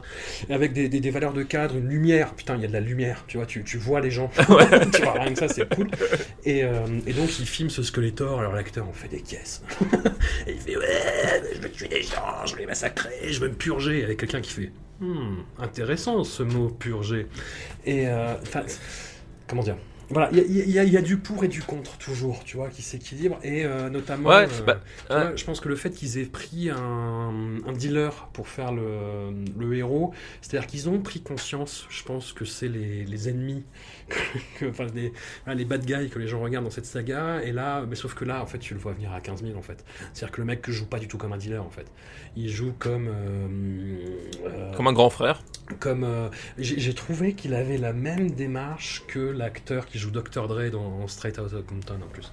Donc c'était. Ah oui. ça, ça, ça- ça m'a distrait à la deuxième vision, mais bon, passons. Mais euh, mais voilà, enfin c'est l'enfer est pavé de bonnes intentions.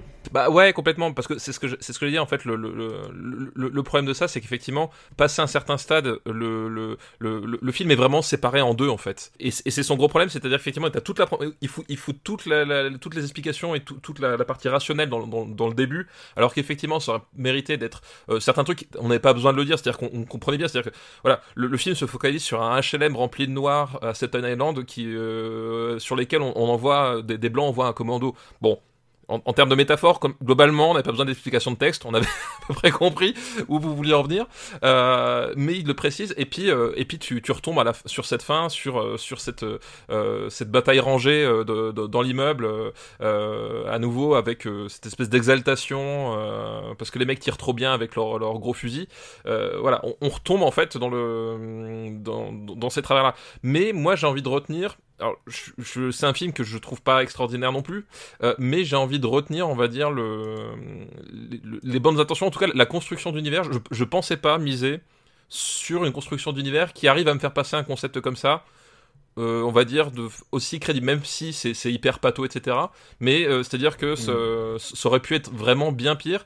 Et en fait, tu, peux comprendre les motivations de- des- personnages, tu peux comprendre la, mise en place, euh, et puis tu peux et tu comprends aussi le phénomène d'acceptation en fait, je trouve, qui euh, qui, qui, qui est bizarrement adressé, mais qui en fait tu, je trouve que tu comprends assez bien ce phénomène d'acceptation en se disant ah bah en fait ouais ça marche euh, les manipulations etc voilà donc il y a, y a un truc je trouve qu'il il, il arrive mieux à, à s'en sortir même si encore une fois tu, tu l'as très bien dit on retombe dans, dans, dans, dans, ces travers et on retombe effectivement dans, cette écriture qui, qui est, qui est peut-être dépassée à nouveau par, euh, par, le, par le monstre qu'elle est en train de créer quoi Hmm. et, euh, et je pense que ça c'est un truc qui est récurrent euh, qui, qui, qui est récurrent sur le phénomène Purge c'est que je, je pense qu'il aurait vraiment besoin d'avoir une seconde tête pour se poser les bonnes questions c'est à dire que il a, il, a, il a des tas de super idées mais il n'arrive pas à faire le tri Hmm. euh, et au final, euh, et au final, et peut-être justement ce que tu disais, euh, le, le- le fait d'avoir le, le- mec en costard qui nous explique textuellement, le, voilà, le- les, les raisons fondamentales de la, de la purge, c'est-à-dire éliminer les pauvres. je, je pense qu'à un moment donné, c'est, il, il a vu la, la, la, la façon dont les gens appréciaient ces- les précédents films. Il s'est dit ouais, mais en fait non, non. Euh, en fait, c'est pas ça. C'est pas un film qui, qui est exaltablement. C'est c'est pas ce que j'essaie de dire. Écoutez-le. C'est ça le vrai discours du film. Et en fait, je, pense que il, il arrive pas à le faire passer autrement. Et je pense que à nouveau, on est vraiment dans de la l'espèce de, gros gros pas. Il s'est dit bah, plutôt qu'on comprenne à nouveau mal mon film, bah, je, vais mettre un mec qui t'explique que c'est pas bien la purge. tu vois. Euh, et, finalement, je trouve ça très révélateur, pas du film, mais peut-être même du, contexte euh, socio euh, socioculturel américain où globalement t'as besoin de, de, de faire un concept comme ça et, et- et dire aux gens mais en fait non non tuer des gens sans, conséquence c'est pas une très très bonne idée tu vois c'est Ouais. dire c'est dire à quel point le, le, le, le- le- globalement on est dans un contexte qui était assez particulier en 2018 Oui, certes. C'est quelque chose qui va arriver un petit peu bah, à son apogée dans la série télé de The Purge qui n'aura Oui. duré que, que deux saisons.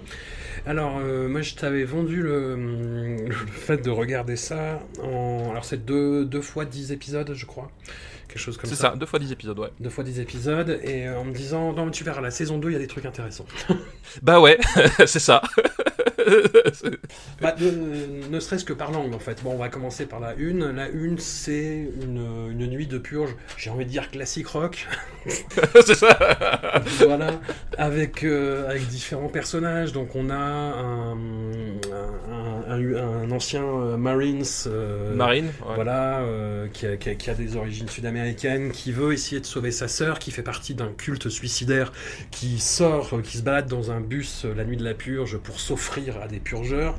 Il y a une cadre dans une entreprise qui veut assassiner son patron parce qu'elle sent que bah, le fait qu'elle ait pas cédé la promotion canapé, bah, ça, ça, ne l'aide pas vraiment à, arriver à ses fins. Et on a un espèce de mercenaire qui est joué euh, bah, par un acteur que j'aime beaucoup, euh, que j'ai beaucoup de mal à suivre parce que sa carrière est vraiment dans le scie, c'est Lee Tergesen. Euh, voilà, Tobias Beecher dans Oz à jamais. dans Oz, voilà. Ah, inoubliable, inoubliable. Voilà, moi j'ai connu personnellement comme le, le, grand frère Teubé dans la série Code Lisa, je crois qu'il s'appelait Chet, si je dis pas de bêtises. C'est ça, voilà. Voilà. Et qui là, en fait, est en mission pour se venger de tous les gens qui l'ont humilié. Et là, où là, pareil, on se dit, mais putain, mais tu fais ça pour ça T'es sérieux? Enfin, en gros, il kidnappe une nana parce qu'elle n'a pas été gentille, euh, elle l'a planté à un date, parce que quelqu'un ne lui a pas ouvert la porte aussi. Oui, oui, voilà, exactement. voilà. Donc, exactement. ça, c'est amusant. Et puis aussi, c'est une saison où on retrouve en, second rôle euh, quelqu'un que j'ai longtemps considéré comme, comme le pire des, des frères Baldwin, William, mais parce qu'il était très, très, très, très mauvais dans, dans Sliver à, ma décharge, mais je pense maintenant que c'est quand même Stéphane le pire frère Baldwin, niveau acting en fait. Hein, oui, ouais, on est d'accord. Voilà. On est d'accord, on est d'accord. Et William Baldwin joue euh, bah, le patron euh, qui, qui, est visé par, la, par le contrat, voilà, la nuit de la purge, et qui... Euh, voilà saison euh, voilà qui a pas grand intérêt où en plus on se dit oh putain ça va juste un, récit The Purge classique mais qui va durer 10 fois 40 minutes. Est-ce que euh, toi, tu t'es rentré dedans ou pas dans cette première saison? Bah en fait, euh, c'est-à-dire que tu l'as dit, c'est une, une, nuit de purge assez classique. Euh, alors il y a des trucs qui sont intéressants parce qu'effectivement le personnage de William Baldwin, c'est un type qui va pas commettre de meurtre, mais qui en fait va, va, va profiter du fait que les attouchements sur les femmes sont et de, c'est devenu légal pour une nuit. Donc voilà, on, on, on, a quelques trucs comme ça. Moi j'aime bien justement le personnage de Lee Tergerson où euh, au début tu penses que c'est un justicier, c'est-à-dire qu'au tout, début tu penses c'est une espèce de justicier un peu euh, un peu barré, et en fait tu te rends compte que bah, les gens ils les sauvent pas, mais ils les enlève, puisque au début t'as l'impression qu'il les sauve, mais en fait non, il les, les enlève, et que euh, et plus plus ça va, et plus ses raisons sont absurdes en fait. J'aime bien le crescendo, c'est-à-dire qu'effectivement on commence avec euh, avec un, mec, oui, qui, qui, l'a fait virer parce que il, il, avait une compagnie de sécurité, puis euh, il s'est fait il s'est fait virer, il essaie de se venger de ses patrons, puis on arrive effectivement au, à la nana qui lui a pas dit bonjour en sortant du magasin ou je sais plus quoi. et, j'aime beaucoup j'aime beaucoup le, le, le, le, fait que ce soit un personnage hyper hardcore et que au moment moment de la, deuxième sirène, il fait Ah, bah écoutez, bah salut les gars, on se retrouve l'année prochaine. j'ai trouvé, trouvé ça vraiment super drôle en fait. Et je me suis dit, ouais, c'est la purge, c'est ça en fait. C'est complètement, c'est débile en fait. C'est vraiment débile. C'est genre, à quel moment t'arrives arrives à te dire, bon bah, oh, bah là, c'est bon, là, on est de nouveaux copains quoi. Et euh, voilà, j'aimais bien le truc. Mais le problème, c'est que c'est euh, c'est une saison qui euh, raconte pas énormément de trucs et qui met super longtemps à le raconter. Les acteurs sont très très aléatoires. la, mise en scène, c'est pareil. Je pense qu'ils ont, ils, devaient pas avoir un budget énorme et t'as vraiment des épisodes qui sont plein plein plein de vide. Euh, t'as, voilà, t'as des, t'as des grands moments où il se passe rien. T'as, t'as des trucs, t'as des trucs qui, qui viennent pas forcément de boule. Le, lycée à la fin qui est piégé, etc. Euh, ils, passent, ils, passent, des portes, ils explosent. Mais alors là, après, ils repassent la même porte, mais ils explosent pas. Ouais. Bon, ok. Voilà, c'est, c'est, c'est honnêtement la saison 1 ne sert vraiment à rien euh, et n'apporte pas grand chose. Alors tu, retrouves vaguement les, les, révolutionnaires à un moment donné, euh, mais c'est pareil, c'est juste une espèce de toile de fond. Euh, ils en fait, ils interviennent en plus, c'est ils interviennent en tant que Deus ex machina, c'est-à-dire qu'ils sauvent un, couple en, pleine crise, euh, en pleine crise parce que voilà, ils, sont ils sont amoureux tous les deux dans, dans, le couple de la même femme, qui est la fille d'un d'un membre éminent du, du NFFA, donc c'est ça le c'est ça le truc. Et qui est joué par Lily Simons qu'on a vu dans la série Banshee. Banshee exactement, exactement. Grande série de, de, cœur. et, là, ils, ils, interviennent que comme des Deus Ex Machina pour, pour sauver ces personnages-là. Et euh, voilà, t'as plein de trucs comme ça où euh, ça valait pas le coup de faire une série pour ça, honnêtement. C'est, euh, il y a des trucs, voilà, il y a des trucs intéressants, on l'a dit, mais à nouveau, c'est noyé, c'est, c'est, pas très bien raconté et c'est trop long enfin c'est vraiment trop long quoi bah, 10 fois 40 minutes bah, ça fait 400 minutes pour raconter la même chose que The Purge 2 Anarchy. Hmm. Bon, je, je pense pas que c'était nécessaire. Il y, a, le côté intéressant de, de situer ça dans le monde de l'entreprise, justement avec les gens qui profitent de la purge pour monter en grade, euh, etc. Mais voilà, il y a des éléments mythologiques par rapport à toute la saga qui sont intéressants, mais voilà, c'est que des, des- des petites idées comme ça en passant, quoi. Il y a, hum, Oui, c'est ça, ouais, ouais. bah, au- Au-delà du mouvement de résistance, il y a un groupe de femmes qui euh, fait des, euh, des rondes, en fait, euh, des, bah, du maraude, pourrait-on dire, pour sauver des jeunes filles qui se font violer. Il y a euh, bah, le- un personnage euh, qui s'appelle Pete le flic, qui est, euh, qui est intouchable pendant la purge, voilà, parce qu'il a fait des trucs euh, voilà, où il a sauvé pas mal de gens euh, lors de la première nuit, etc. Enfin bon, il y, a- il y a plein de bonnes idées, mais noyées dans des océans de facilité scénaristique euh, et de jeux inégaux. Voilà. Par contre, Ouais, la saison complètement. 2, la saison 2 est beaucoup plus intéressante parce que là, déjà, le principe même en fait de cette saison, c'est de nous raconter ce qui se passe d'une purge à l'autre. C'est-à-dire qu'est-ce qui se Exactement. passe euh, voilà, pendant les 364 jours qui séparent euh, deux, deux nuits euh, de purge? Donc ça se finit, le premier épisode se finit alors que la, voilà, la, la purge annuelle euh, se clôture avec quelques petits traumatismes à droite à gauche, notamment par l'un des personnages bah, qui, pour le coup, euh, pas, c'est pas forcément qu'il est le plus intéressant, mais en fait sa trajectoire amène beaucoup beaucoup de discours intéressants sur la saga. C'est-à-dire que c'est un, en gros un, un étudiant qui se retrouve euh, bah, dans un prank qui tourne mal, comme on dit sur Internet, et qui en gros euh, arrive à se défaire de son assaillant en le massacrant en fait. Elle lui pique son masque, etc. Et il sort euh, complètement fasciné de cette expérience en fait, traumatisé au début, puis fasciné. Ouais. Il va, euh, bah, il suit en fait un petit peu le parcours du, du purge curieux, on peut dire ça comme ça. Voilà, il traîne dans des magasins d'armes, il joue à des jeux vidéo qui lui rappellent son expérience, il assouvit en fait son désir de meurtre en tuant des gens random, et où découvre qu'en plus, bah, hors dehors du, du phénomène de la purge, les meurtres sont, de- sont dissimulés, on va dire ça comme ça.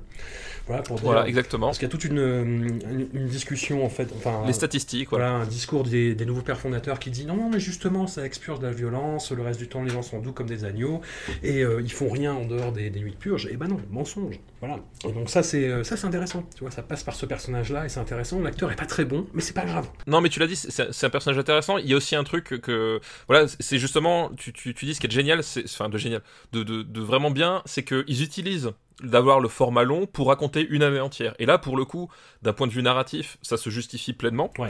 Euh, et c'est bien utilisé parce qu'il y a ce personnage-là.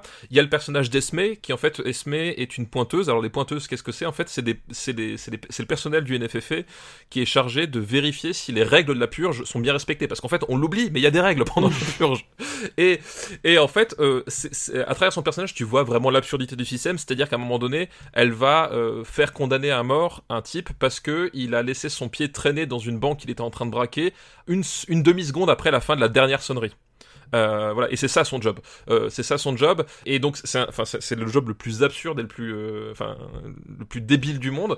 Mais elle le fait. Mais en fait, au, cours de son, de son job, elle, elle remarque aussi un, un détail qui, qui la choque parce que quelqu'un qu'elle connaissait se fait assassiner, mais il y a un truc qui cloche, c'est-à-dire que ça relève, euh, c'est pas des purgeurs normaux entre guillemets qui, qui la tuent. Euh, Qu'est-ce que ça cache, etc. Et elle découvre elle aussi que finalement euh, personne ne veut remuer cette question-là, en fait. Et euh, de fil en aiguille, elle va essayer de découvrir ce qui se passe et, en fait, elle va, va ouvrir les yeux sur sur ce qu'elle était en train de faire et elle va essayer d'y remédier. Et c'est ça aussi peut-être une, grosse différence, c'est que du coup, là, on a vraiment ce parcours de, de, de qui avait pas sur le personnage d'Ethan Hawke dans le premier, du personnage qui est un, pion du système, un maillon même essentiel parce qu'on dit même que c'est la meilleure pointeuse, etc. Voilà, c'est si, si, le système fonctionne, c'est grâce à des gens comme ça et qui en fait va se rendre compte que que même si elle n'a jamais jamais tué directement, elle a profité de la purge d'un point de vue personnel parce qu'elle s'est débarrassée euh, de, de, de, quelqu'un euh, qui, qui, qui, selon elle, méritait le meurtre, etc. Euh, elle, elle faisait condamner des gens pour des crimes qui, littéralement, la demi-seconde d'avant, étaient parfaitement autorisés. Et elle va essayer de faire quelque chose pour y remédier euh, du mieux qu'elle peut. Et, euh, et, là, à nouveau, c'est un truc qui n'était pas du tout exploité dans, dans, jusque-là dans la saga et qui là est exploité, et d'autant mieux que justement, on a ce parcours long, on a cette interrogation, elle va croiser des gens qui vivent en fait avec les, avec les conséquences, et c'est aussi ça qui, qui, qui est, qui est intéressant, c'est que tu vois les gens à qui on envoie les petites boîtes avec les restes des gens euh, en disant merci pour votre sacrifice. Enfin, t'as, ouais. t'as tout plein de petits détails sur, sur qu'est-ce que ça veut dire une vie euh, entre deux, deux nuits de meurtre autorisées. En fait, c'est une vie qui est qui n'a aucun sens, qui est, complètement absurde, qui voilà, qui t'as t'as toutes t'as les pubs t'as, les pubs télévisées, euh, t'as, aussi ça, c'est tous les comment ça s'appelle les, les pré-rolls avant le, générique. En fait, c'est que des séquences qui sont décentrées de, de la narration principale, mais qui te montrent en fait des contextes de purge. T'as la, chanson pour enfants maternels pour présenter la purge. Euh, t'as le- ma séquence préférée, je crois que c'est la séquence du c'est la du premier épisode. C'est quand ils recrutent la, la personne qui fait la voix de, de l'annonce de la purge en fait. Ouais. C'est-à-dire que t'as, une, vieille dame sur, un, sur, sur, sur une estrade qui est toute seule et qui, euh, est toute gentille et tout, qui, lit son texte. Elle sait pas pourquoi elle lit les textes. Et t'as les mecs en face qui sont là qui Euh, Est-ce que vous pouvez remplacer, euh, vous pouvez dire le mot meurtre à la place, s'il vous plaît? Nana, elle lit le truc. Puis les mecs sont là, Hum, c'est la bonne personne et tout. Et, en fait, il y a, tout ce degré justement. On te montre cette fois-ci beaucoup plus, euh, beaucoup plus efficacement le, tout le cynisme en fait de, ce système-là par plein de petits trucs comme ça. Et pour le coup, il y a, vraiment un, truc qui est vraiment beaucoup plus réussi. Et à mon sens, je sais pas ce que t'en penses, mais à mon sens, de tous les contenus purge qui existent, cette saison 2, c'est vraiment le plus réussi. Et euh, c'est celui qui exploite le mieux. Euh, à, la, à la fois même esthétiquement, je trouve que c'est- un des, des aspects les plus réussis de toute la, la purge, et à la fois scénaristiquement, c'est celui qui va le mieux exploiter le plus intelligemment le, le concept, quoi. Avec quand même pas mal d'écueils de la saga qui reviennent, c'est-à-dire des acteurs pas ouf, des caractérisations Oui. eh, rapides, on va dire. Et il y a notamment, moi, tout ce qui m'a pété les burnes dans, dans cette saison 2, c'est tout ce qui tourne autour du, du gang de braqueurs, d'anciens policiers euh, devenus braqueurs. Oui, bah c'est- la partie la moins réussie, ça c'est sûr. Voilà. Et alors qu'il y a des trucs intéressants dans cette partie-là aussi, mais le, le, le- le mec qui mène, euh, qui mène cette intrigue, euh, voilà, c'est- c'est un acteur qui est vraiment pas terrible, quoi. Ouais, non mais bah effectivement tu tu, tu, retombes effectivement dans les dans voilà Max Martini qui ouais qui euh, qui, qui aurait pu euh, avoir effectivement un, un peu plus de conviction. Lui, il a l'air de, au- de, de pas être trop trop là, tu vois. Typiquement, il y a il y en a certains où, où ils s'en sortent un petit, à peu près. Lui, bon, euh, globalement, euh, il est pas trop trop là. Et c'est vrai que sa, sa, sa partie à lui, alors finalement, elle est utile d'un point de vue euh, mécanique du scénario, mais c'est- clairement celle qui apporte le moins parce que même le même le médecin en fait, t'as as un médecin qui, qui menace de se faire purger la première nuit, puis il découvre que c'était pas random, que c'était l'issue d'un contrat, et il essaie de savoir pourquoi est-ce qu'on a voulu le, lui mettre un contrat sur la tête, et en fait ça devient littéralement les les dix petits nègres en fait, euh, sauf avec la, dimension de la, purge, et euh, il se rend compte que le, il n'arrive pas à échapper à la mécanique à la mécanique et que cette peur là et, et cette purge là va menace de le transformer même en, espèce d'individu radical et, euh, et un but de violence entre deux nuits de purge. C'est-à-dire que c'est un type qui va à un moment donné torturer quelqu'un parce qu'il il peut pas supporter l'idée d'être sous, cette coupe-là. Quoi. Non, non, mais après, il y, a- plein de trucs hyper intéressants, et c'est ça qui, m'emmerde dans le fait qu'il y a encore, des défauts là-dedans. Bah, c'est typiquement, au premier épisode, on voit le résultat et euh, les différences de, de la purge d'un quartier à l'autre. C'est-à-dire que dans les quartiers riches, bah, il y a des, des compagnies de nettoyage qui arrivent vite, qui nettoient le sang, etc., etc. Et dans le quartier pauvre, donc, où vit le personnage de, de Max Martini, bah, il y a des corps partout par terre euh, qui, qui ne seront pas nettoyés tout de suite, tu vois, quoi. Et, hum, et ça, j'ai trouvé ça vachement bien. Je trouvais ça, je trouvais ça. Ah Il se passe un truc intéressant, enfin. Mais voilà, la série euh, s'arrêtera à la saison 2 et nous arrivons au dernier film de la saga qui sort début août en France. Mais qui a déjà plusieurs avant-premières euh, actuellement euh, un peu Ouais. partout en fait. American Nightmare 5, 2 points sans limite. Alors, préférez le titre américain de Forever Purge. Ouais. Alors, le principe. euh, alors là, pareil, on a un saut temporel, c'est-à-dire que euh, de Purge 3, ça se passait en 2040. Là, on est directement en 2048. Donc, on imagine que, euh, c'est, je crois que c'est, c'est ce qui a été dit, la sénatrice qui a été élue présidente euh, l'a été pour deux mandats. Et les nouveaux, ça, pères, deux mandats, ouais. fondateurs, euh, les nouveaux pères fondateurs pardon, sont revenus au pouvoir et ont réinstauré la purge. Euh, voilà, donc on ne sait pas ce qui s'est passé, on ne sait pas euh, bah, si les émeutes qu'on voit à la fin du 3 ont abouti à quelque chose. Euh, bah, tout ce qu'on sait, c'est que voilà, c'est le, C'est c'est le retour. Et hum, là, il se passe, bah, le point de départ est hyper, euh, hyper intéressant, encore une fois. C'est-à-dire que c'est toujours James de Monaco au scénario. Là, on a un nouveau réalisateur, en la personne d'Everardo Gaut, qui, comme Gérard McMurray sur le, hum, film préquel de First Purge, est un réalisateur qui avait quelques petits euh, courts-métrages à son actif, mais dont c'est vraiment la grosse, première grosse production. Donc là, on monte en gamme en budget, c'est-à-dire que les trois films précédents avaient des budgets autour de 10 millions, et là, on est euh, à 18. Parce que bah, l'ambition, c'est de faire vraiment un film d'action à la hauteur de quasiment tout le territoire, en fait. Hein. C'est-à-dire que ce qui se passe, c'est qu'il y a une nouvelle nuit de purge, sauf que il y, a, y a eu un mouvement euh, secret sur le dark web de gens qui se disent non, non, mais on va pas s'arrêter à 12 heures, on va faire ça tout le temps maintenant, en fait.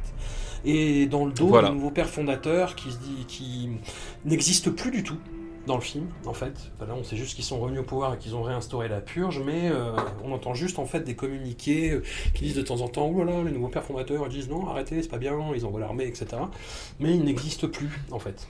c'est vraiment le principe même qui a pris l'ascendant sur toute la saga, quoi. Ouais, et, et, et là, bah, là, clairement, euh, clairement, le, voilà, les, les, purgeurs qui font la, donc la purge sans, sans limite, la purge éternelle, qui après les sirènes continuent de, de, de, massacrer, euh, c'est clairement effectivement euh, Donald Trump, hein, la, voilà, les, les, la créature qui a échappé aux, aux, républicains, c'est littéralement ça. C'est le Capitole. Voilà, c'est le Capitole, etc.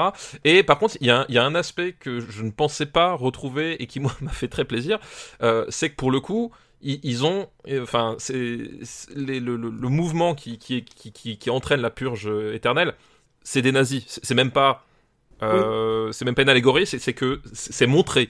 C'est-à-dire que c'est des, des, des, mecs avec des brassards rouges et, des, des et, des, et un, une iconographie noire et blanche. Euh, des swastikas euh, tatoués. Voilà, ma scène préférée, on, va, on va, tout, tout mais ma scène préférée, c'est quand ils sont dans le camion de police et que tu as, as, ce, as, ce, as ce nazi avec la svastika en gros tatoué sur la, sur la joue qui reconnaît le son des armes à l'extérieur. Et, et, et, qui prend. la scène, elle est, elle est géniale. Il fait Ah, ça, écoutez ce rythme c'est un AR-15. Ouais, écoutez ça. Et ça, hmm, AK-47, ouais. et t'as les autres qui, qui, se disent, merde, en fait, on n'est pas plus en sécurité à l'intérieur qu'à l'extérieur. Et, et, en fait, t'as plein de trucs comme ça, c'est-à-dire que euh, je, il y a toujours les lourdeurs, beaucoup de lourdeurs, beaucoup de maladresse, mais il y, a beaucoup plus d'ironie euh, dedans en fait, et là, je trouve qu'il y a un aspect plus frontal en fait sur euh, sur le, le, entre guillemets l'ennemi et les symboles en fait. C'est-à-dire qu'il y a vraiment un truc. Ok, on, on, a arrêté de prendre des gants. On, on a vu que finalement euh, le, la voix du euh, ah oui, mais finalement on va tous se retrouver sur un sur un terrain commun et tous s'entendre ça va pas vraiment fonctionner quand on en arrive à ce, stade-là, quoi. Et euh, et il y a plein de trucs, voilà, le détournement des, des clichés, euh, des clichés même de mise en scène, euh, où on va te filmer les drapeaux mexicains de la même façon que Michael Bay filme les, euh, les drapeaux américains dans ses propres films. Euh, moi, ça m'a fait mourir de rire, quoi. Et euh, voilà, il y a plein de trucs comme ça. Y y a, je trouve qu'il y a beaucoup plus d'ironie et beaucoup plus d'ironie maîtrisée. alors, c'est pas non plus la panacée. Il y a quand même énormément de défauts, etc. Mais il y a, je trouve qu'il y a vraiment un truc qui fait que moi je suis rentré dedans. Et surtout, j'ai trouvé en fait la, première, première heure vraiment très maîtrisée narrativement. C'est-à-dire que c'est la première fois où dans un film The Purge où j'avais la sensation que le, le vraiment le, le, le, flow narratif était, était vraiment bien, bien construit, bien.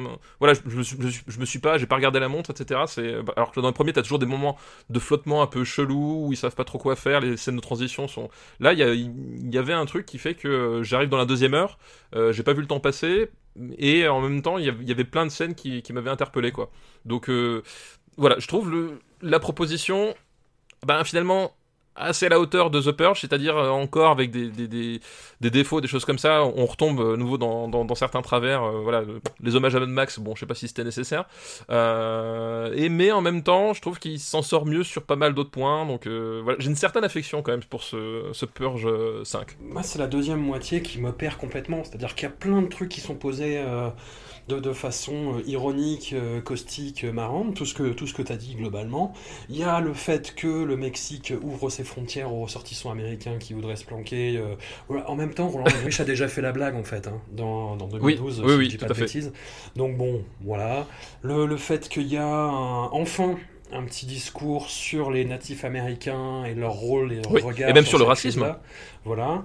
Et, mais le, tout ça étant posé, t'as quand même une demi-heure finale de. Euh, les, ils te font les nouveaux barbares dans le désert, en fait, quoi. Ouais, ouais. Non, je, je suis d'accord, effectivement, le, le la, fin retombe dans les travers, même si pour le coup, euh, j'aimais bien le côté western en fait. C'est-à-dire qu'il y, y, a un moment donné, il y a un moment donné où ils, où ils te refont euh, Butch Cassidy et le Kid, euh, euh, sauf, sauf avec un, espèce de triumvirat avec les, les, les, avec les, les, Indiens, les Mexicains et un espèce de, de blanc repenti, puisque c'est un personnage qui au début du film aime pas trop les immigrés et qui en fait à la fin du film se rend compte que ben, c'est les seules personnes qui, qui l'ont aidé de, tout le, de tout le film. Euh, j'aimais bien ce côté un peu western, etc. Euh, voilà. Mais effectivement, t'as as certains trucs, tu parles des nouveaux barbares, oui, on est clairement là-dessus. Voilà, le, côté un peu Mad Max, euh, Mad Max chelou, pareil, avec les, les mecs qui disparaissent derrière le bus alors qu'ils sont en plein milieu du désert, littéralement. Comment c'est même possible que cette scène puisse exister? Voilà, il y, a encore des trucs, il y a encore des trucs qui sont qui sont pas complètement en place, quoi. Ouais. Non, en plus c'est, enfin, euh, tu apprécies ce côté euh, extrêmement littéral et euh, bon, on abandonne le masque de la métaphore et on, y va franco. Mais hum, je, ne sais pas si c'est hyper bien, hyper bien canalisé, hyper bien mené et hyper futé en fait, justement, vu hum, la façon de présenter les choses de façon aussi ouais, rentre dedans et littéral. Ouais, enfin, après, voilà, c'est pas, pas la question de dire non, mais ça représente mal la réalité, euh, tout ça, etc. Je trouve, je trouve pas ça fin en fait. Je trouve pas ça fin du tout. C'est-à-dire que hum, tu fais que, que jeter de l'huile sur le feu, enfoncer des portes ouvertes et prêcher des convaincus. Bah oui, mais en même temps, euh, encore une fois, je, je, pense que globalement, tu, tu, euh, est-ce, est-ce que tu pourrais ne prêcher autre chose que des convaincus en fait, quel que soit le quel que soit le film en fait. On avait eu, euh, on avait eu ce, ce, débat avec euh, comment s'appelle euh, Ah Fast and Furious. non. Le film qui. non, le, le film oui, oui, des références à George Orwell, merde, avec le cochon sur l'affiche. The Hunt?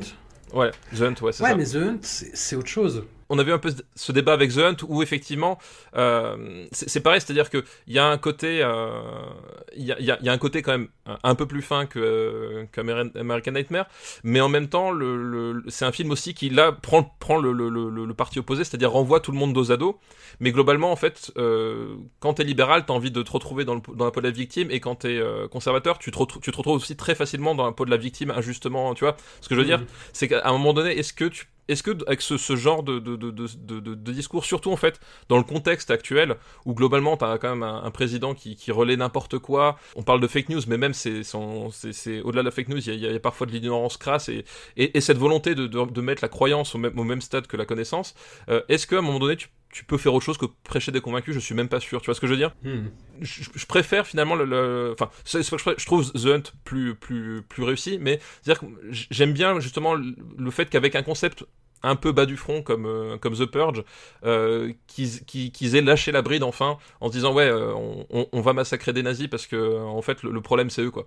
Et je préfère qu'ils aient fait ça dans cette optique là plutôt que justement d'essayer encore une fois de faire oui mais attends on va discuter avec eux ce sont des êtres humains. C'est pas en tout cas c'est pas l'endroit quoi pour le faire à mon sens comment The, Hunt, en fait, ça présentait des caricatures de républicains face à des caricatures de démocrates. Et hum, le fait de renvoyer dos à dos, en fait, c'est surtout de montrer, c'est pas de renvoyer dos à dos, c'est de montrer que la, communication n'est pas possible, en fait. Et, là, t'as juste des caricatures de, républicains, en fait. Enfin, c'est un aspect du problème, mais ça se concentre là-dessus en me disant non, non, mais il n'y a que ce problème-là, et le reste, c'est euh, de la bureaucratie euh, et un peu d'hypocrisie, et voilà. Je, sais pas, je, trouve pas ça hum, très productif, comme je te disais. Ouais, écoute, je sais pas. Je... Alors que c'est la volonté du réalisateur, enfin, c'est la volonté de James de Monaco de dire, enfin, il a dit dans une interview, euh, moi, euh, si quelqu'un peut sortir du film en se disant qu'il va pas voter Trump, je serais content. Bah, oui, mais ouais, ouais, ouais, oui. Ouais, oui, mais ça, ça, c'est sûr que ça prêchera. Et en même temps, tu, tu peux dire, t'as quand même le personnage justement du cowboy, donc un pur texan blanc qui, à un moment donné, justement, en veut aux immigrés parce que euh, ils réussissent dans son pays, euh, qui perd son père, euh, qui, qui croyait en des espèces de, de, de, valeurs un peu, un peu fondamentales, un peu justement un peu à la, John Carpenter, c'est-à-dire cette espèce d'Amérique où tout était possible avant que ça, avant que ça déraille, et qui, qui d'un seul coup, elle, trouve son espèce de rédemption, etc. tu peux aussi le voir là-dedans, c'est-à-dire que euh, tu peux dire à un moment donné, c'est pas une main tendue, mais t'as as ce côté euh, justement, euh, les gars, vous, avez, vous avez vous avez déconné, mais en fait, si vous ouvrez les yeux, vous verrez que bon, c'est pas très fin. Et je, encore une fois, je, si, si James de Monaco voulait convaincre quelqu'un avec ce, ce, genre de film, je pense qu'il il a pas trouvé la bonne formule. Ça c'est ça, ça c'est sûr et certain. Mmh. c'est sûr et certain. Mais justement, quitte à se tromper de formule, je préfère encore quelque chose qui cette approche franc du collier que le, que l'espèce de truc un peu timoré euh, où globalement on comprend tout mais euh, mais on voilà on tourne autour du pot euh, voilà là je trouve qu'il y, a un truc très frontal et, en fait j'ai envie de dire tu parles de caricature il y a des fois j'avais pas tellement l'impression d'être une caricature quand on, voit ce qu'on a vécu ces, ces dix dernières années il y a des fois je trouvais ça peut-être même un peu léger personnellement timoré oui. Un peu timoré, voilà. Voilà, effectivement, ça manquait de, de, de, de, chaman, de Q chaman, de trucs comme ça. Le, bah, après, euh, encore une fois, je trouve que ça joue sur des imaginaires complotistes un peu, un peu tendax. Tu vois, c'est le pour, pour revenir en arrière à la préquelle et au, discours global, c'est-à-dire, bah, on, on jugule la population en tuant plein de gens. C'est un grand classique de la sphère complotiste, eh ben, j'ai évoqué QAnon, euh, voilà, on est en plein dedans. Le, complot mondial pour tuer plein de gens, euh, voilà ce que serait le Covid, etc. Et c'est un trope de science-fiction qui revient très très très très très très fort en fait, depuis euh, une dizaine d'années, même chez Dan Brown, même dans la série Utopia, tu vois, ce genre de choses. Et hum, c'est ça qui m'a un peu gonflé aussi dans The Purge, The First Purge. C'est ah ouais, voilà, c'est encore cette idée-là, tu vois. Mais, mais là, ouais, je sais pas, cette espèce de virage ultra politique euh, frontal. Euh, à, voir, apparemment, il écrit un, sixième épisode où euh, là, ce serait. alors, c'est quelque chose qui est un peu évoqué, je crois, dans, dans la série, à savoir que bah, l'idée se propagerait à travers le monde. Oui, c'est bah, la, la, fin de la saison 1 où, où la comment s'appelle un des personnages est, réfugié à Paris et t'as un, un, discours comme quoi le, le, premier ministre français réfléchit à adopter la purge euh, à Paris. Fucking Jean Castex. Voilà. Mais après, si tu me poses la question, moi, de mon point de vue de provincial, moi, purger Paris, ça me dérange pas trop. Hein. Je suis pas, je suis pas contre, hein, monsieur. Chouette un débat. c'est ça. T'as ton prochain sujet, voilà. toi, toi, qui es en Savoie, en plus, fais attention avec ce genre de ce genre de truc. Ah oui, c'est vrai que rigoler des indépendantistes ici, c'est euh, à double tranchant. Hein, T'as vite fait de te retrouver avec, les pneus de ta bagnole crevés en fait. C'est ça. Donc euh, on va éviter. Voilà, The Purge en Savoie, à réfléchir. Où est-ce qu'on peut te, te, retrouver du coup, euh, Stéphane, cet, cet été? Est-ce que vous continuez les podcasts dans le RPU Est-ce que vous faites du mal avec des trucs? On, se fait du mal avec des trucs, effectivement. Euh, on continue Super Ciné Battle toutes les deux semaines. Euh, il y a After Eight aussi, a priori, va, va continuer. Voilà, voilà pour le, pour le gros de l'actu. Euh, on, aimerait bien faire encore quelques gros casts et tout, mais bon, on n'a pas forcément le temps. Puis là, en vacances, j'aimerais bien en profiter, ça, mais bon, on, verra bien. Euh, on verra bien ce que ça, ce que ça va donner, quoi. Écoute, si tu veux revenir voir des, mm, des films bis à l'Alpe d'Huez, tu es le bienvenu. Ah, mais bien, euh, évidemment, évidemment, je, je, sais bien, je sais bien. Et, et si j'ai le temps, ce sera avec joie. Eh bien, très bien. Merci beaucoup et à tout vite. À très bientôt. Ciao.